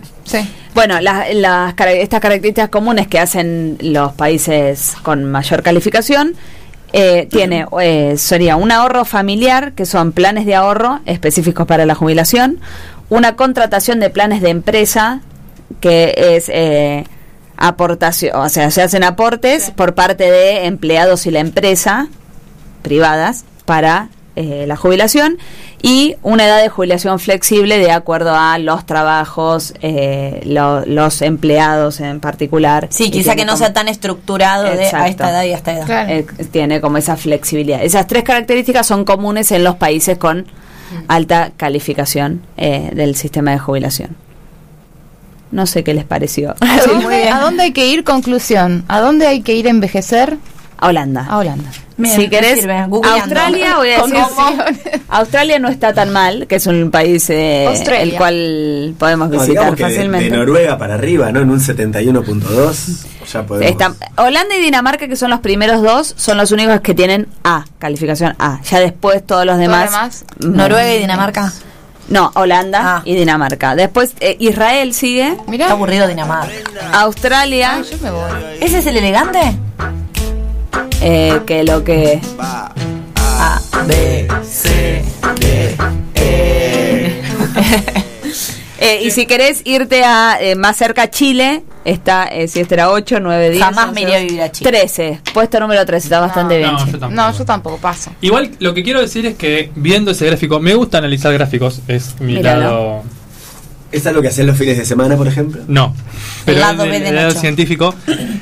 Por ejemplo, eh, hay un solo país africano, hay de Medio Oriente, Malasia es de Medio Oriente, No. Sí, no, casi tampoco. Ah, Arabia Saudita y eh, como que están muy en eh, Norteamérica, Europa y la parte rica, vamos a decirle, del De. Latinoamérica. Sí, Oceanía no hay. Eh, mal- eh, Tailandia está ya último. Australia. Le, le ganamos. Ah, sí. A eso le ganamos. Ah, bueno. Bueno, Australia Por y eso Nueva Zelanda no Está. Eso le- No, bueno, de Oceanía, eh, la parte rica del sur Ah, no está. ok. Eh, eh, Canadá, así que tampoco estamos tan un mal. impuesto a los ricos que les cobre un aporte extra para la jubilación de la mayoría del pueblo. Tal ¿no? cual. No estaría nada Listo, mal. y listo, y chau. Sí, y también una revolución y cortar la cabeza. Anarquía y, Y todos los miércoles, si no, ir al Anarquía y nihilismo y- y No, ustedes se ríen, pero ya nos va a tocar jubilarnos. No, Sí, porque no van, a estirar la, van a estirar la edad y nos vamos a sí. jubilar como a los 80. Ay, no. Yo lo de- se lo dije. Yo creo que todos terminamos con una licencia. Sí, seguro. Psiquiátrica. Bueno, de eso eh, descubrí algo investigando sobre esto que bueno, ahora les voy a contar, porque charlando un poco sobre las jubilaciones y de la precarización que tienen eh, los jubilados, adivinen quiénes tienen una condición aún más Eh, precarizada. sí, por supuesto que ¿Qué iba a nosotras, qué decirlo. Las mujeres, y hoy cuando hice la introducción contando que, eh, que era un jubilado, ¿no? Este trabajador pasivo que dejó de trabajar Sí. por la edad y por una determinada cantidad de años de aporte. Que supuestamente gritó de alegría. Que gritan de alegría. eh, omití un dato importante para hacer el enganche con esta parte que quería desarrollar un poco, que es que las mujeres tienen una edad jubilatoria de 60 años en nuestro país y los hombres de, un, ses- de unos 65. Entonces, eh, la mujer igual aún así tiene esta opción de seguir cinco años más si quisiera, ¿no? En el caso que falten aportes jubilatorios, por más que le dé la edad, puede seguir cinco años más. Eh, o por opción, ¿no? Vieron que ahora cuando ya estás en la edad y con los aportes, te sacan. Sí, te invitan Del a sistema jubilarte. no podés, no, no podés trabajar más. Eh, acá tenés como mujer a los 60 la opción de seguir cinco años más si querés. Ahora, no falta acá el más chirule que me venga a decir, eh, bueno, y ustedes no querían igualdad de género, y entonces, ¿por qué ¿por se qué jubilan cinco años antes? Bueno, eh, en realidad, decir, ya en este, tra- en este programa hablamos de la justicia patriarcal si hay algo que quedó muy evidenciado es que el Estado en sí mismo, en su construcción, en su estructura, es patriarcal. Entonces, imagínense la brecha de desigualdad que habrá dentro del mercado laboral para que el Estado le ceda a las mujeres cinco años de, comillas, comillas, beneficio para que se jubilen antes que los varones. Es decir, el hemos hablado que el Estado, cuando hablamos del Estado no hablamos de un gobierno en particular, hablamos del Estado, de la historia del Estado, hasta nuestros días, algunos más, otros menos, eh, hacen la vista gorda en todas las cuestiones que tienen que ver con la desigualdad de género, eh, para que el Estado en nuestro país y en varias partes del mundo ceda cinco años de diferencia, es porque claramente hay una desigualdad estructural innegable entre varones y mujeres a la hora de trabajar. Lo que quería contarles es básicamente que esto no es ningún privilegio para las mujeres, que como les decía, las mujeres padecen esta desigualdad estructural en lo que es el acceso al mercado laboral, por un lado. Principalmente lo que más cuesta es insertarnos en el mercado laboral, entonces a veces ingresamos en el mercado laboral formal mucho más tarde que los varones. Entonces, cuando eh, una mujer entra a los 20, 25 años porque estuvo ejerciendo todas las tareas de cuidado que la sociedad le asigna por ser mujer, como ocuparse de sus hermanos menores, cuidar a sus abuelos, etcétera, etcétera, etcétera, el varón ya lleva 10 años en el sistema eh, laboral aportando para su jubilación. Entonces, la primera cosa que se contempla a la hora de decidir que las mujeres nos jubilamos 5 años antes, yo estoy con la S como Nacho con el inglés, es, por un lado esto, de que entramos en el mercado laboral más tarde, y por otro lado, y una de las cosas más tristes, es que el desgaste físico que tenemos las mujeres por las actividades que llevamos adelante es mucho más grande que el desgaste físico que tienen los varones en sus respectivos trabajos. ¿Por qué? Se preguntarán ustedes. Porque las mujeres hacemos, se estima, una doble o hasta tercera jornada laboral. ¿sí? Eh, hay un- una estadística, así muy general, muy a grosso modo, que habla de que todas las mujeres trabajamos seis, eh, seis horas y media barra siete horas, eh, trabajamos seis horas más que los varones en nuestra vida cotidiana. Eh, a nivel mundial, algunas cifras que, que me anoté. El 90% de las mujeres reconoce hacerse cargo de las actividades domésticas, mientras que solo un 58% de los varones dice hacer alguna actividad doméstica y no todas. Y según el último estudio de el INDEC en la Argentina, las el 76% de las mujeres se ocupa de las actividades domésticas frente a un 24% de varones que se ocupan de las actividades domésticas en su casa. Entonces, todo esto hace que la mujer esté en condiciones más precarizadas de trabajo, No, y además que se le exige a la mujer mayor eficiencia dentro de ya del, del sistema laboral que, que al hombre. Bueno, ni hablar. Con respecto a los trabajos que las mujeres podemos llevar adelante, tenemos el famoso techo de cristal, es decir, no conseguimos trabajos muy bien remunerados, los puestos jerárquicos son prioridad para los varones. Y se le exige a la mujer dos veces más. Y la mujer tiene que demostrar mucho más que un varón para estar en algún puesto jerárquico o en algún lugar de poder. Esto ya lo vemos, eh, si hacemos un sondeo de cualquier foto de la política de hoy, sobre las mujeres está criticando cómo habla, que tenía puesto, siempre tiene que estar dando cuenta el doble de su capacidad y por ahí dentro de los varones gente muy formada y también mucho cachivache que no es juzgado como tal, ¿no es cierto? Eh, algunos piensan que esto es un privilegio que tenemos en Argentina. Argentina, Brasil, Chile, Colombia, Costa Rica, Cuba, El Salvador, Honduras, Jamaica, Panamá, Venezuela son los países en Latinoamérica que tienen diferencia en la edad para jubilarse. Miren Cuba, chicos. A ver. A los 55 las mujeres y a los 60 los varones. Hay que Yendo, yendo, ¿no? Eh, Cuba, El Salvador, Venezuela son los países donde te jubilás antes.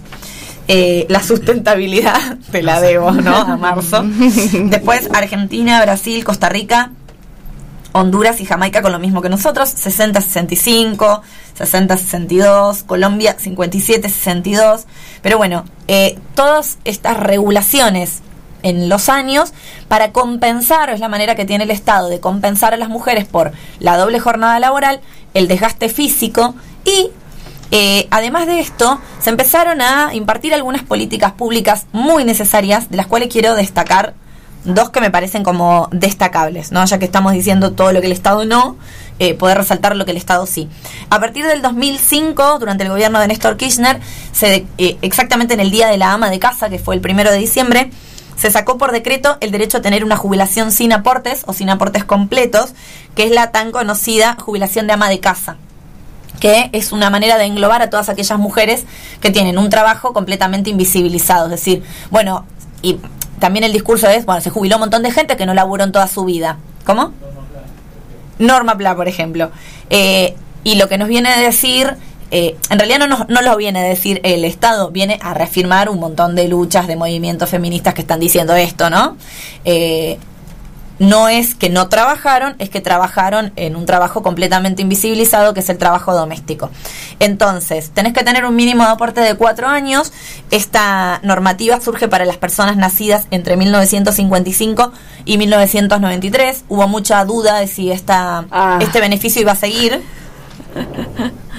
Se No sabe llego. que por lo menos hasta el 2022 va a estar vigente. Y para aquellos que no tienen estos cuatro años de aporte siquiera, hay eh, moratorias donde uno puede hacer una pequeña inversión y lograr esta jubilación como ama de casa. Esto está buenísimo porque hay un montón de mujeres que no tienen, o inclusive aquellas mujeres que fueron empleadas domésticas, no en sus casas, sino en, porque bueno, empleada doméstica de tu propia casa, uno pero- lo es todos los pero días, lo es. pero afuera eh, siempre se trabaja en, en negro, sí, no es un trabajo formal, desde ya que no tienen ninguna RT, ningún servicio y mucho menos aporte jubilatorio. Entonces todas estas mujeres quedan amparadas por este decreto, por lo menos hasta el año que viene.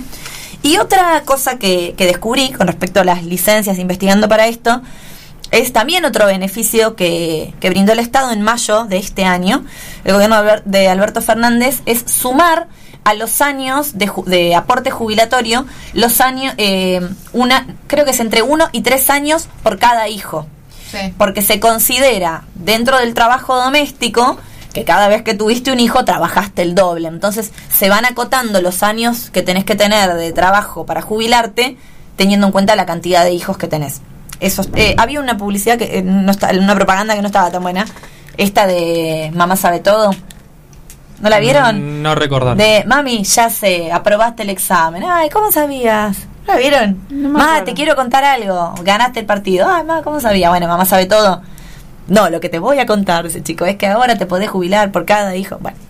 No, no. No, la vi. No era muy no bueno. gustoso. Eh, no, no estaba muy buena porque tenía un, un lugar medio estigmatizante del rol de la madre y de la mujer, pero bueno, la política está muy buena. Y otra cosa que incluye esta normativa es que eh, yo no sabía que por cada licencia que te tomas se descuenta ese tiempo como año de trabajado. Es decir, vos tenés que tener eh, ponele 30 años de aporte y son 30 años efectivos. Si en esos 30, 6 meses estuviste con licencia de maternidad, esos 6 se restan.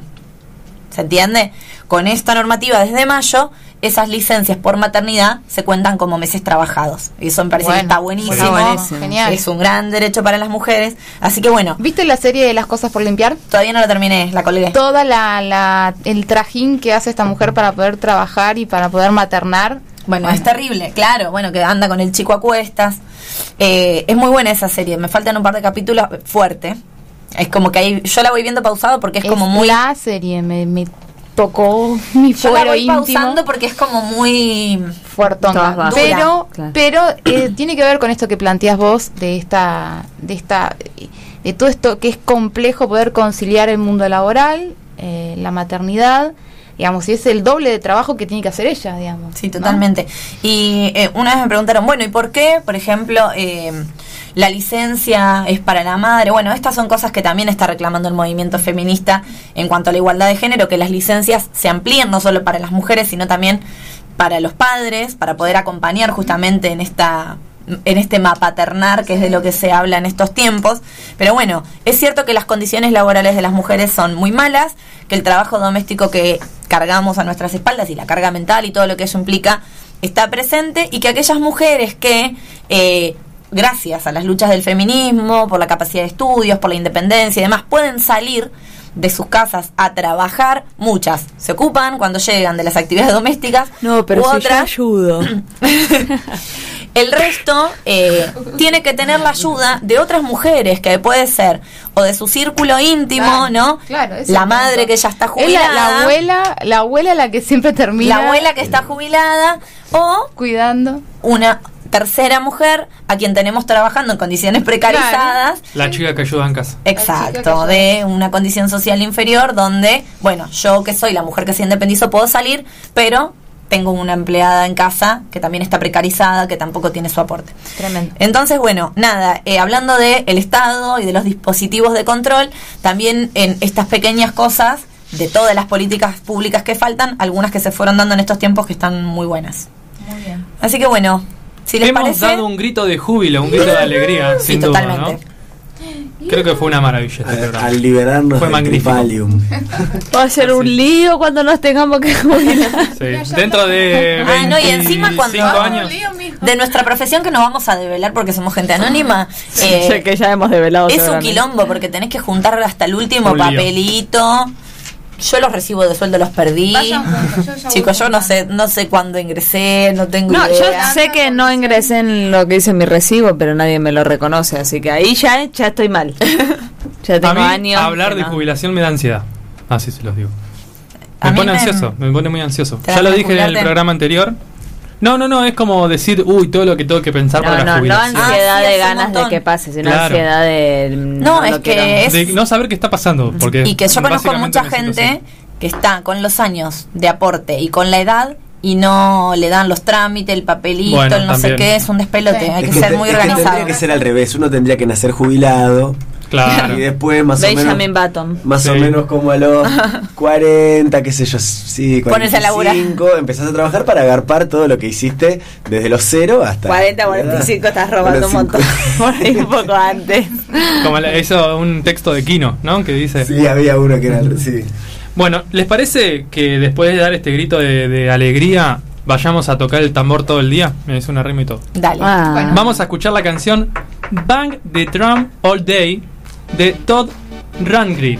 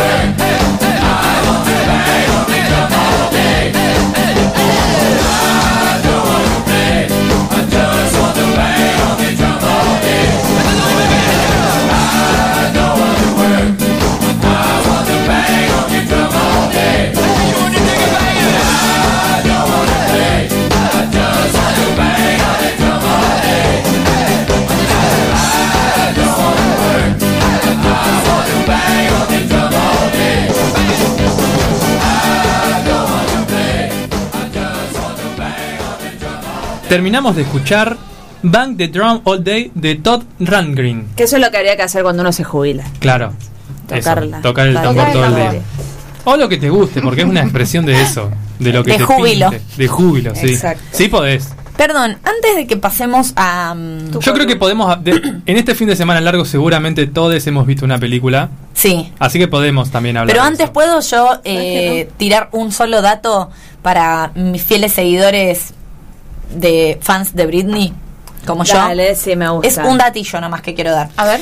Eh, Vieron que Free Britney la liberaron por completo, at all. La Sí. liberaron de su papá y finalmente la liberaron de la tutela. Sí. Eh, bueno, hay Que una vaya en cana rivalidad. ese viejo. ¿Cómo? Que vaya en cana ese viejo. Bueno, ahora, Anciano, adulto eh, aparentemente, según medios eh, neoyorquinos, la mamá está intentando comunicarse con Britney enfáticamente porque la quiere ir a visitar y Britney les cortó el rostro absolutamente a toda la familia y los manda a juicio. O sea, los quiere ver Ah, bien. en la corte, a su mamá, a su papá, a sus hermanos que fueron cómplices, bueno, a todos. ¿Cuántos años fueron de explotación? Trece. 13 años. 13 años. Bueno, pero el tema es que Britney está como enardecida, no se come una. Y eh, había una rivalidad desde el club de Mickey Mouse. Saben que Britney, eh, hablamos en el episodio de Britney, sale del club de Mickey Mouse Con- Justin Bieber. Eh, Justin No, Bieber, cualquier Justin Justin Timberlake. Timberlake, Justin Timberlake y Cristina Aguilera. Y Ryan Gosling. No lo metas a Y Justin. hay más, eh. Justin no Bieber, metan a. Justin Bieber en esto. Bien, eh, con Justin Timberlake y Cristina Aguilera. Siempre se dijo que Entre había ahí otros. como puja porque eh, la verdad es que al principio, digo al principio porque ahora hay otra teoría, eh, Cristina Aguilera era la vocalmente más dotada, ¿no? Pegaba esos gritos, ingenio en una botella, y Britney era como más, "Oh, baby, baby. Sí, sí, sí, siempre estaba como ese prejuicio de Ahí que- representamos. Cristina era la de la super voz, ¿no? Que cantaba... virtuosa. La Gostosa. virtuosa. Gustosa. Y Britney era la niña vestida de colegiala con voz de beboteo. Digo que esto era aparente porque ahora hay teorías que dicen que Britney tenía un mega vozarrón, Eso lo dijimos. eh, de- voz de, de- de coro, de iglesia, y que le embotellaron la voz y la hicieron cantar. eh, Para que la figura sexy y todo porque eso. era sexy y porque ya había mucho en el mercado de vozarrones. Cuestión. Igual Eh, después impuso ese tipo de. de Sí, sí, a mí me ni gusta hablar. Eso igual. zarpado, sí. Bueno Eh, ese tono. A mí me gusta también. Yo banco todo en Britney. Es como. No lo podemos justificar, pero la bancamos igual. Eh, Cristina, hace un tiempo, cuando estaba todo el movimiento Free Britney, hizo un montón de posteos en Twitter. eh, ayu- ayudando, no, apoyando a Britney, diciendo que era una barbaridad lo que le estaban haciendo, que una mujer como ella, que trabajó toda su vida, que era tan exitosa, merecía ser libre. bla, bla, bla. O sea, creo que siete, un hilo de siete tweets, por lo menos, apoyándola a Britney. Recientemente, y también lo contamos en el Un programa, montón de tweets igual, ¿eh? Sí. Un hilo de siete. un hilo de siete es un montón, apoyando a una persona. No es que dijo, desde No esta le pagaron, fuente ¿eh? apoyamos a Britney, ojalá que sea lo mejor. No, como hizo toda una argumentación de por qué la bancaba. Bueno, hace poco Cristina vuelve a las pistas de la música, sobre todo de la música en español, con una canción que se llama Pa' mis muchachas, que ya lo comentamos acá, que está con dos argentinas, con Nati Peluso, con Nicky Nicole y además está Vicky G. Se presentan los Latin Grammys, es como la vuelta de Cristina Aguilera al escenario público. Un periodista la llama, qué lindo, volvés a cantar en español. ¿Qué nos podés decir de la liberación de Britney? Y ahí se ve detrás una mano de un manager o de un, un jefe de prensa o algo de eso que le dice, eh, ahora no nos tenemos que ir. Ay, ahí está para mis muchachas, me encanta. Temón, temón. Como yo. Está raro. Sí, bueno, canta en español raro. Pero el tema está muy bueno. En fin, se la llevan. Ella hace como un puchero a la cámara y dice, ay, no puedo hablar de eso. pero... mm, Bebotea de paso. Bebotea y dice, ay, no, no puedo hablar de eso, pero me alegro mucho por ella. Entonces pega la vuelta y se va. Y Britney, que ahora ya estamos todos como... No, eh, igual. Encarcelen a Britney y sacarle el teléfono. Britney siempre fue así, ¿eh? Sí, sí, prendida a fuego. Sí, siempre prendía a fuego. Bueno, no por nada, Britney cagó a paraguasos a un periodista. o sea, ya sabemos que tiene un temperamento muy fuerte. Britney hizo una captura de Cristina Aguilera haciéndose la de lobo y puso. Si, no si estuve 13 años prisionera bajo un sistema corrupto y vos no podés hablar ahora de eso, estás siendo cómplice. Fra. Todos comen. Britney es tipo, el, el, mm, saltó como nadie. Britney está a por todo. Y Despechada acto seguido sube una foto de un video de Lady Gaga dando su opinión y apoyando a Britney diciendo, y a vos gracias. Está bien, está bien. A vos gracias Lady Gaga, Sí. que sí me apoyás y te la jugaste ahora que necesitamos que No hablen. sabía nada de todo esto. Bien ¿eh? por ella, me gusta. Hay, Sorprendentemente yo sabía eso. ¿Sí? Sí. Hay especulaciones. Lo que pasa es que yo sigo a la Britney de cada día y miro todos los días las novedades. La amo. Eh, el otro día les mando un besito a un grupo de chicas de 17 años que tenía a mi alrededor y no puedo decir en qué condiciones, que estaban trabajando y empezaron a poner todos temas de Britney, Cristina Aguilera, los Backstreet Boys. Amo. Eh, bueno, ahora hay teorías que dicen que en realidad, uno, el manager de Cristina le dijo, acá hablas de todo menos de Britney. Porque lo que necesitamos es que mañana se diga que volviste a los Grammy cantando, no que lo que opinaste de Ah, Britney. puede ser. Como que se la iba a llevar puesta la noticia del Claro. el protagonismo de Britney. De qué es lo que dijo. Y otras versiones que dicen que en realidad las artistas se están solidarizando. Y de hecho hubo un tuit de otra artista, eh, mujer que ahora no me acuerdo quién era, diciendo, dejen a los periodistas de presionarnos y preguntarnos sobre Britney o lo que sea, porque ahora entre nosotras no competimos, ahora entre nosotras nos ayudamos. Los de afuera son de palo. Entonces quizá también otra teoría es que Cristina y, y el resto de los artistas no quiere opinar de Britney porque no quieren que los periodistas sigan acosándola. Sobre, bueno, ahora qué pensás de Britney, entonces ahora que se liberó y ahora querés hacer una colaboración, como que la dejen a Britney en paz vivir su vida. Pero Eh, bueno, se ve que esa no es la teoría de Britney. se ve que esa no es la teoría de Britney. Capaz que hay algo en el detrás de escena que nosotros no estamos manejando. Así que bueno, nada, desde mi humilde espacio de fanática de Britney Spears quería... Yo igual soy muy fan de Cristina, ¿eh? Ay, qué feo. Sí, bueno, perdón, qué sé yo. Tuve No, igual, cuando era A mí me gustan mucho algunos temas de Cristina Aguilera, tipo Dirty, Fan. Eh, es raro todos los cambios de looks que hizo. Sí. Se De- fue poniendo, era muy blanca, se fue poniendo más negra, apropiación cultural. Se fue poniendo negra, Cristina, cayó con rastas, ahora está colorada y con la cara como, no sé si con mucho botox Sí, o, mucha corticoide. Para mí es Cristina irreconocible. es súper yankee. O sea, y llama, no está hablando Cristina Aguilera. Sí, sí. Ah, y bueno, Ah, no, Cristina ¿a es, y se hace la mexicana, canta en español. Ah, sí, sí, sí. No, bueno, pues, desde siempre igual canto en español. Sí, Bueno, pero igual el padre, esto lo, estuve- después de haber eh, escuchado esto, el padre de Cristina era militar en Ecuador cuando estaba todo heavy metal, Ah. y estaba metido en los yankees, Uh. y eh, ella habla en español porque el padre es ecuatoriano y la madre era profesora de español.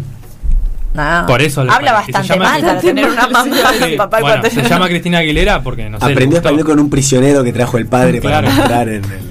O sea que sí, es apropiación cultural lo que hace Cristina. Totalmente. Ahí estamos escuchando Genio en la botella. En español. En español. Bueno, este era mi aporte. Después los voy a mantener actualizados.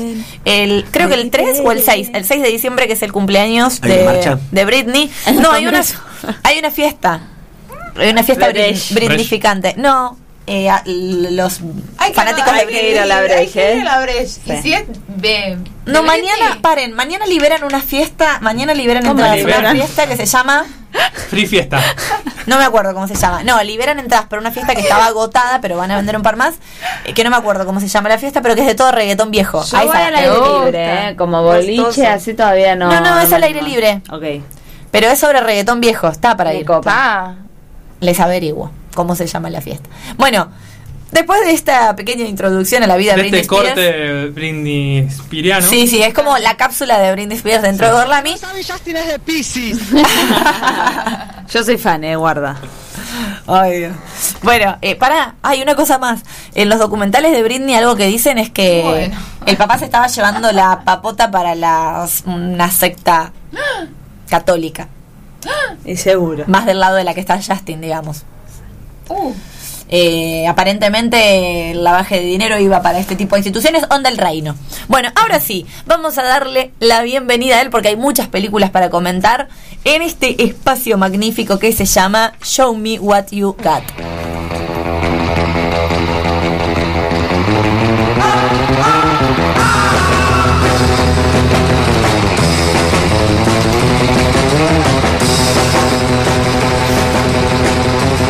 Show me what you got. Hoy la banda creo que quedó bien, ¿no? Sí. Hubo de todos los instrumentos. Yo toqué el bajo porque nadie iba a tocar el Yo bajo. estuve en la el, guitarra. el. Ah, no, yo bailé, bailé. Yo Está fui bien. corista. Era maraca, Bueno. pensé yo. Sí, maraca. Sí, maraca. Y eso que no, no llega a la parte de la. eh, hay una trompeta en esta versión. Sí, no sí, llega sí. a esa Sí, parte, está si no bien. alguien puede también. No, porque si no estamos todos acá. un- Ahí, pero ahí tenés que ser vos. Sí, obviamente. Sin duda serías vos el trompetista. Exacto, sí. El trompetista de nuestros corazones. El flautista de Amelín. Sí, sí. Bueno, en esta ocasión les voy a contar de una película que creo que ya, no sé si la mencioné alguna vez en Gorlami, pero que sí la he comentado cámaras afuera en, nuestro grupo, sí, en A nuestra ver. vida. Y que la recomiendo fuertemente. Yo creo que acá el señor Felipe y la señora Lola la han visto. La película en cuestión se llama Palm Spring. ¿La vieron? Ay, no, nos la dijiste muchas veces y no la vimos al final. ¿Estás segura que no la vieron? ¿Están seguros? No la- la Me parece que la empezó a ver. ¿Tiene nombre en español? No, ¿Es- es- ¿Spring de Palma? no. Pal- No, no. Yo te pregunté muchas veces cuál era la película que dijiste que veamos y vos me decías esa y yo ponía. Otra. Bueno, Sí. está bien. Bueno, esta película, a ver si empiezan a, a recordarla, está dentro de dos géneros que no se suelen encontrar muchos y es la ciencia ficción y la comedia romántica. ¿Hasta acá va? Ah, ¿La por eso me no? dijiste que la mire. No. Sí. Ah, me gustan los actores. Sí, los actores están piolas. Es como una película para ver en una primera cita. Ah, ok. Dentro de una pareja estereotípica Bien. donde me falta la una cita. de las partes, sí, una de las partes le gusta tipo la comedia la romántica y la otra la ciencia ficción. Te invito, Rita, una. Ahí Voy, voy, pueden ver. Anota, Marce, vos. Palm Spring. No sé qué es esto. La La canción romántica. de la peli. No, una música romántica de cita. Ah, bueno. Acompaña. Gustoso. Costos. Bien. Esta película está dirigida por Max Barba. Así como barbecue, pero Barbacow. Y guionada, menciono el guion porque es algo muy interesante, Andy Ciara. Son dos personas de las que no tengo el gusto de conocer, no gustoso. Raro en tus columnas. Sí, pero que están muy metidos, por lo que investigué, en la comedia estadounidense. Como que Bien. mucha producción de comedia que no es la comedia mainstream, sino como uno más Guión alternativo. de comedia tiene que ser bueno, bueno. O No, no, el guion de comedia es muy, muy importante. Los diálogos tienen que ser muy importantes, pero en este caso hacen las dos cosas bien, la comedia Ah, bueno. y como el drama. Ahora voy a, me voy a meter en eso. Pero bien, antes de empezar con todo lo que es la película, les voy a comentar qué significa, qué es, cuál es el significado de Palm Spring, porque si no, no entendemos nada. Palmera de verano. No, De verano es primavera, pero bueno. Palm Spring, lo voy a leer de acá, es un conocido centro de residencia y ocio en el condado de Riverside. Ok. ¿Conocen? No. No. California. En el ¿no? valle, sí. Eh. Coachella, aproximadamente a 177 kilómetros al este de Los Ángeles y a 225 kilómetros al noreste de San Diego. Obviamente estamos hablando de Estados Unidos. Acá a la vuelta. Sí, Cerca. Sí, sí, sí. El 47 te deja cerca. Sí, sí. El 47 van. Guaten. Según el censo del año 2000, la población de la ciudad era de 42.807 habitantes. Palm Spring posee algunos de los campos de golf más famosos del mundo. Natación, tenis, equitación, senderismo o cicloturismo son algunas de las La veo a actividades Rita ahí. sí, que se practican. ¿No? Sí, sacándose fotos. que se practican con profusión. Perdón, hoy tenemos que hacer el TikTok para, la- para Ah, nuestro sí. público. Ok. Sí, sí, sí. Eh, disfrutando de, a la vez de sus paisajes y su clima privilegiado. Palm Spring es una de las nueve ciudades adyacentes que conforman el valle de Coachella, o también llamado Palm Spring Area. Esta película se llama así porque zona. sucede en este lugar, exactamente. La película trata de dos personajes. Uno es Niles, que está interpretado por Andy Samberg, o Que también a mí me encanta él y acabo de ver que tiene una edad que ni ahí le daba. No, ni en pedo. Sí, tiene como Zarpado, 40 y pico. 43. Sí, sí, sí, Parece más chico. Eh, es Jake Peralta de Brooklyn Nine-Nine. Si te gusta Jake Peralta, ¿por qué no ves Brooklyn vos? Te estoy retando. Perdón. Porque Brooklyn Nine-Nine la vengo recomendando hace Es cuánto, Lola? cierto, pero bueno. No tengo idea de qué hablas. Perdón. Bueno, Bueno, de Brooklyn está- está Nine-Nine. bien, está bien. Niles es Andy Samberg, que si lo conocen es Jake Peralta de Brooklyn Nine-Nine, como ya dije.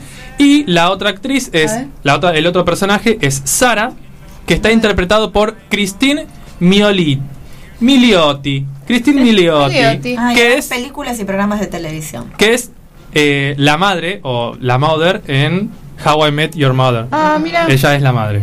Ah, no, No, me vi. acuerdo el nombre porque no, no la vi hasta el La final. chica esta que es morochita. De la la Sí, Z no la vi. exactamente. Ah, también está en el logo de Wall Street, tampoco la Sí. vi. No, no vi ninguna. Sí, sí, sí, sí. Está ella. Sí. ¿Quieren seguir? No, no, dale, dale. Ah, bueno. Perdón. ¿Quieren decir las películas en las que no está? Seguir Sí. diciendo películas.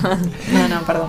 Eh, la película comienza que ambos están en una boda de la hermana de Sara, de ella, y después de chamullarse un rato, se van a un lugar alejado a intimar. Ah, Vamos a decirlo así. En la fiesta misma. Sí. La la la. La la la. Mientras están a punto de intimar, nuestro querido amigo Niles recibe un flechazo de un cazador que lo acechaba y este eh, Niles se escapa por una cueva. Pero antes de meterse en la cueva, ¿Él es una persona o un animal? Niles es una persona. Estaba a punto de intimar. Estaba a punto de intimar, claro. ¿Cómo? Raro que un animal esté intima para Es que dice un cazador, una cueva. Bueno, pero hay cazadores que cazan humanos. Nunca intimaste en una cueva. No, no, no estaban en la cueva intimando, estaban afuera. eso es de ciencia ficción. Es de ciencia ficción, sí, sí, sí. Bueno, a ver. Mientras este señor acechaba a Niles, Niles escapa, se mete en una cueva, pero antes de meterse en la cueva le dice, Sara, por favor no te metas en la cueva porque se va a pudrir y va a pasar algo que no te, no te va a gustar. ¿Qué hace Sara? Entra a la cueva, obvio. Se mete en la cueva porque Sara dice, ¿qué me vas a decir vos qué es lo que tengo que hacer? ¿O Claro, no? más Yo me meto donde tengo ganas. Pero, lamentablemente, lo que le ocurre no era algo muy agraciado. Bueno, al principio de la película no es muy agraciado, después puede llegar a cambiar. Cuando se mete en la cueva, Sara queda atrapada en un loop temporal junto con Niles. Wow. que es un loop temporal? Va, da vueltas sobre lo mismo. Viven todos los mismos el mismo día. Como el día de la marmota. Exactamente, Sí. como el día de la marmota. Saludos a Luz. ¿Y lo flechan todos los días? No, no, no. A veces lo flechan, a veces no. El flechazo y de dónde viene el flechazo y quién es el cazador que lo acecha lo tienen que descubrir. Ah, ok. Ah, me gusta. Bien. Spoiler alert. Sí. está bien. Hasta acá Va. Suena muy flashero. Rara, sí. es Sí, rara. suena muy flashero, pero la- en la- dentro de la película tiene mucho más sentido. O sea, está tan bien construido que tiene mucho más sentido. ¿Les parece que antes de que sigamos escuchar una canción que Sí, viene... lo que vos digas me parece. Paren, igual tengo una idea que de algo que no vamos a hacer. Sí, Tendríamos que armar, tipo como el desafío que hicieron con Salem de películas de terror, sí. De recomendaciones, pero que todos veríamos. No recomiendes todas cosas Bueno, de, dale, de y que sea de una semana, ¿te Y que parece? sea de una semana y después las comentamos. Bien. Antes y de un- continuar un con esta canción... algo, porque si no nadie lo va a hacer. Sí, acá. es verdad. Antes de continuar, vamos a escuchar una canción que pertenece al soundtrack de esta película y que se llama Oh, You Pretty Thing de David Bowie. Ah, qué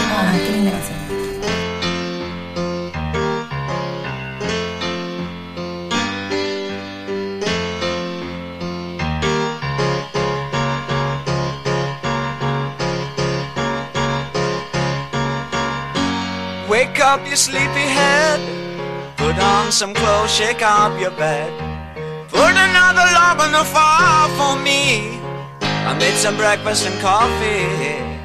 Look out my window, what do I see? A crack in the sky and a hand reaching down to me.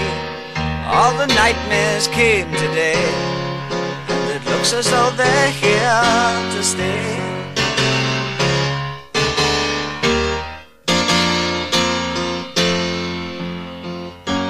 What are we coming to?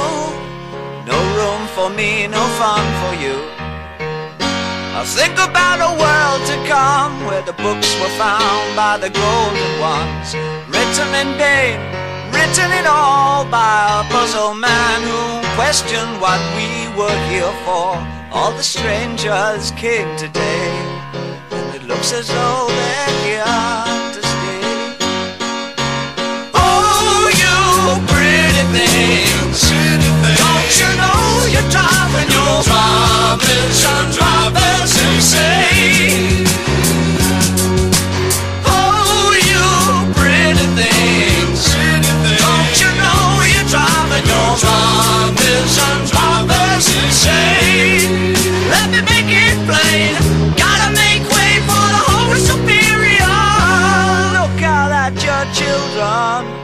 See their faces in golden rays. Don't kid yourself, they belong to you. They're the start of the coming race. The other's a bitch. We finished our news. Homo sapiens have outgrown their use. All the strangers came today, and it looks as though they're here to stay. Oh, you pretty promise I'm dropping say.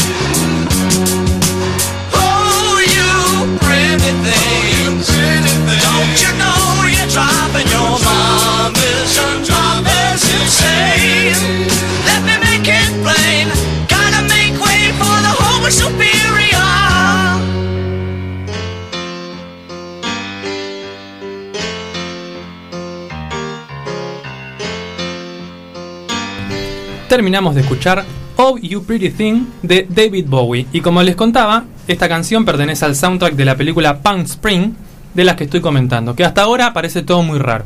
Pero yo les voy a comentar que en el apartado técnico todo esto raro que está sonando en palabras y en voces y en letras, toma muchísimo más sentido. Y eso es gracias al excelente trabajo que han hecho eh, productores, directores, escenógrafos, actores sobre todo, etcétera, etcétera, etcétera. Bien, el loop temporal que les estaba contando tiene como una pequeña explicación que se acerca a la ciencia ficción, pero es una ciencia ficción blanda que casi roza eh, la, la fantasía. En realidad se le da una explicación así media científica, pero no es súper profunda. Lo bueno de esto es que al toque ya se plantea cómo es este universo, cómo van a actuar los personajes, en qué escenario, digamos, se van a mover. Y como es el loop temporal, es algo que ya es más o menos visto, si viste en los 90. Claro, eso pensaba, digo, como que después de Dark, ponele, hay millones Claro. de... de- O ya si Otra viste- vez loop temporal. Sí. Si Pero no viste- es eso lo Feliz día de tu Claro, muerte. Esa no la vi. Está bien. La tengo que ver. La tengo El que día ver. de la marmota. No, claro, Claro. si viste El Día de la Marmota, que es una película hiper conocida de los 90, si es de los 90, no me acuerdo exactamente qué año, ya sabes de qué se trata esto. Se va a repetir completamente un día. Feliz Eh, día de tu muerte 2. Bueno, no sé. Lo Una vez que se sabe esto, que es la ciencia ficción que va a transcurrir, lo interesante comienza después de esto, que es todo el arco que tienen estos dos personajes, Niles y Sarah, que a medida que avanza la película, vas descubriendo, al principio no te das cuenta obviamente, pero vas descubriendo que son dos personas que estaban, que sufrían mucho y que estaban rotas, digamos, por dentro de algún modo, para decirlo de algún modo, y que buscan sanar. Una parte sanan como Ah. por su lado, individualmente, pero también como que sanan en compañía, porque al estar Ah. atrapados en un loop se encuentran y bueno, como encuentran esta Para, sanación. voy a hacer esta pregunta. Ellos, eh, Es los muy dos, psicoanalítico eso, ¿no? eh, los dos Sí. están en el loop, o sea, saben que nunca salen Sí. de ahí, no es que Los uno dos están otro en no. el loop, no pueden salir. En un principio Sara dice, ah, yo ya sé qué hacer esto. Ella vio el día de la marmota y dijo, tengo que actuar altruistamente durante todo el día y después voy a escapar. No, no, pero, no se pero digamos, tiene una dimensión metafórica también Sí. ese loop. ¿Quién no es quién acaso no, está en Sí, un loop? tal no cual. está- Lo mismo que el día de la marmota. ¿Quién se En sentía loop, atrapado? repitiendo, repitiendo, Sí. repitiendo. ¿eh? Bueno, y acá le voy a robar eh, una idea de un youtuber que se llama Cámara en Mano, lo pueden ir a seguir para darle un poco de, de representatividad, que esta película es la hija entre el Día de la Marmota y antes del amanecer. ¿Por qué? El Día de la Marmota, obviamente, por, en este caso, dos personas. En la otra era Will, Antes ¿no? del amanecer la amo. Bueno, esta es, va por el camino, no es exactamente lo mismo, pero va por Las ese vi las camino. tres, antes del amanecer, antes del Ol- amanecer. mi hermana Oli es fan. Le También. mandamos un besito. Bueno, que, que vean esta película. El Día de la Marmota por la lógica del viaje y por el personaje. El personaje era como algo malhumorado, también como de algún modo roto, que va sanando a medida que transcurre este loop. En este caso, este personaje se desdobla y son dos los que transitan todo esta, este camino infinito, podríamos decirle.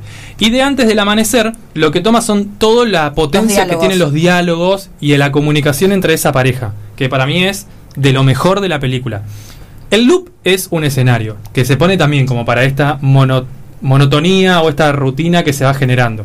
Pero lo interesante es esta química que tienen entre los dos personajes, muy apoyado en el guion y los diálogos. Y acá es donde yo por eso mencionaba antes a Andy, Andy Ciara, que es el guionista de esta película.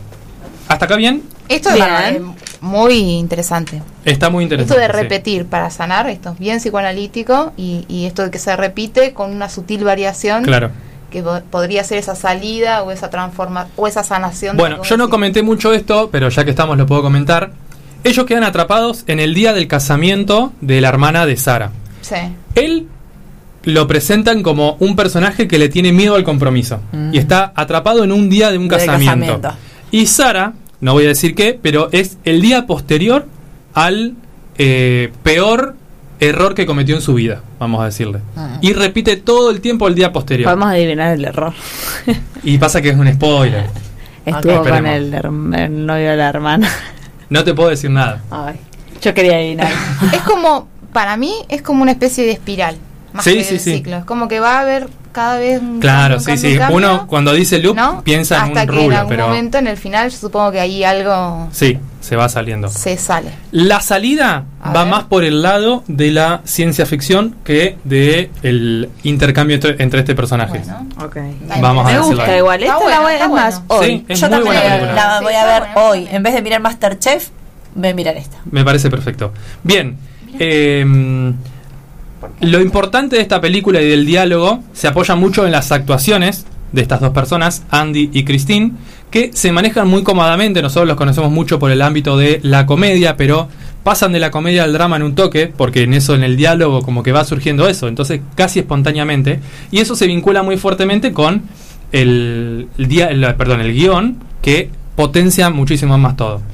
Después, con a nivel fotografía, tiene una composición sencilla que en general esto suele ocurrir cuando tenemos una historia bastante entrevesada o viajes en el tiempo. Entonces, necesitas que una fotografía sea lo suficientemente sencilla como para que te acompañe. Pero después, desde la dirección del arte y la puesta de escena, sí se hace un aporto más explícito al orden y a ayudar al espectador, digamos, que pueda seguirlo. Durante toda la película, el color naranja se va eh, se va repitiendo, ¿sí? Como que siempre hay color naranja, pero a medida que van avanzando y que los personajes van evolucionando y se va cumpliendo el arco de estos personajes, como que está pasando algo con el naranja. Se los digo para que vayan prestando atención. Para finalizar esta película, acá vienen los violines, A ver. está solamente en Hulu USA. Ah, hoy, no la, hoy no la miro. Bueno, cue- Pero yo, Cuevana.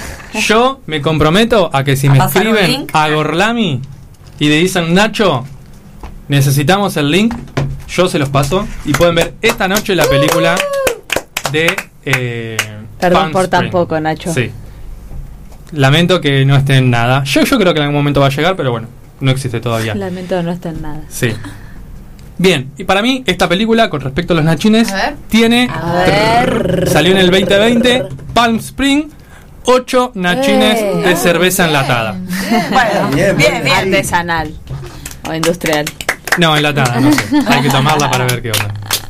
Muy bien. Espectacular, Bueno, ¿eh? Sí, Esperen, después de esta sección y visto este programa, se lo podemos dedicar a nuestra querida oyente Camila que mañana cumpleaños. Ah, Sí, sí, sí. sí. ¿Sí? De, Y a mi abuela de Nacho. Eh, Camila, te dedicamos esta columna que le gusta mucho, este programa y mi vidente. Te mandamos un abrazo muy grande, Cami. Y si viste esta película, por favor, comentala. Eso. Y si no, Y si no, te pasamos el link hoy. Sí. Que seguro Ya. le va a no. Sí, sí, sí. Bueno, esto ha sido todo por hoy. Hemos profundizado sobre la jubilación, algunas pelis, Britney Gate. Ah, y hoy, ay, es que hoy es la entrevista de Wanda con Susana. Ah, la tengo que ver. Mauro, Y porque- Mauro, porque esa humillación pública yo la necesito ver. Hay que burlarse de esa gente. No. O sea, me da vergüenza, pero lo voy a mirar para ver. La semana que viene nos comentás en este corte comercial brindificado Sí, lo que sucedió. Me- me- me- yo lo miro y después les comento. Igual, haciendo guita de todo, la primera parte donde dice, che, y te cagó, va a quedar ahí, la otra parte la tenés que ver en Paramount Plus. Nah, Ah. no, Están haciendo eso Acá porque están la monetizando. China, Va a la haber una China nota con Fantino. Fantino también lo Yo tengo Paramount Plus. para. Amazon. Bueno, bueno. También tengo. Después vemos qué, qué comentamos esta noche. Nos vamos despidiendo, así que muchas gracias a todos los que estuvieron del otro lado escuchando este programón de Borlami. Voy a comenzar despidiéndola a ella, que no tuvo para nada ceseo, habló No. Ah, bueno, impecable. Mi queridísima amiga personal, Rita. Gracias Lola, gracias a todos y a todas. Nos vemos la semana que viene y hasta la victoria.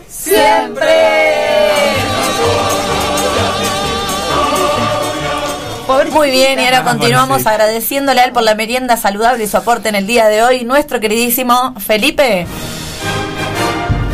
Se quejaron, pero se comieron todo. Bueno, muy buenas tardes, gracias, a, gracias a- banana. a todo el equipo, a la audiencia, a Marce y sí, coman saludable, pero bueno, ojo con ojo con esto de Está tomar contenta la banana. Pero el martes que viene chipa, por favor. Norma Plátano. ojo con eso de tomar este jugo en ayunas e ir a trabajar. Enardecido. Muy bien. Muchas gracias. Vamos a continuar despidiendo el equipo, a quien además seguro quiere recordar las redes y todo eso. todo Nuestra queridísima Salem. Una perra sorprendente, Muchas gracias por escucharnos. Recuerden seguirnos en nuestras redes sociales, arroba Gorlami Radio en Twitter y en Instagram. 87.9 todos los martes 18 horas. Eh, nos pueden escuchar en Spotify como Radio Gorlami. Likeen, den Sí. me gusta a todas las publicaciones Sí. habidas y por haber. Y ahora a las historias. Obvio. Se puede poner like en las historias. Sí. ¿Ah, sí? Sí, Sí. es una nueva. Pero no era, no era como dar.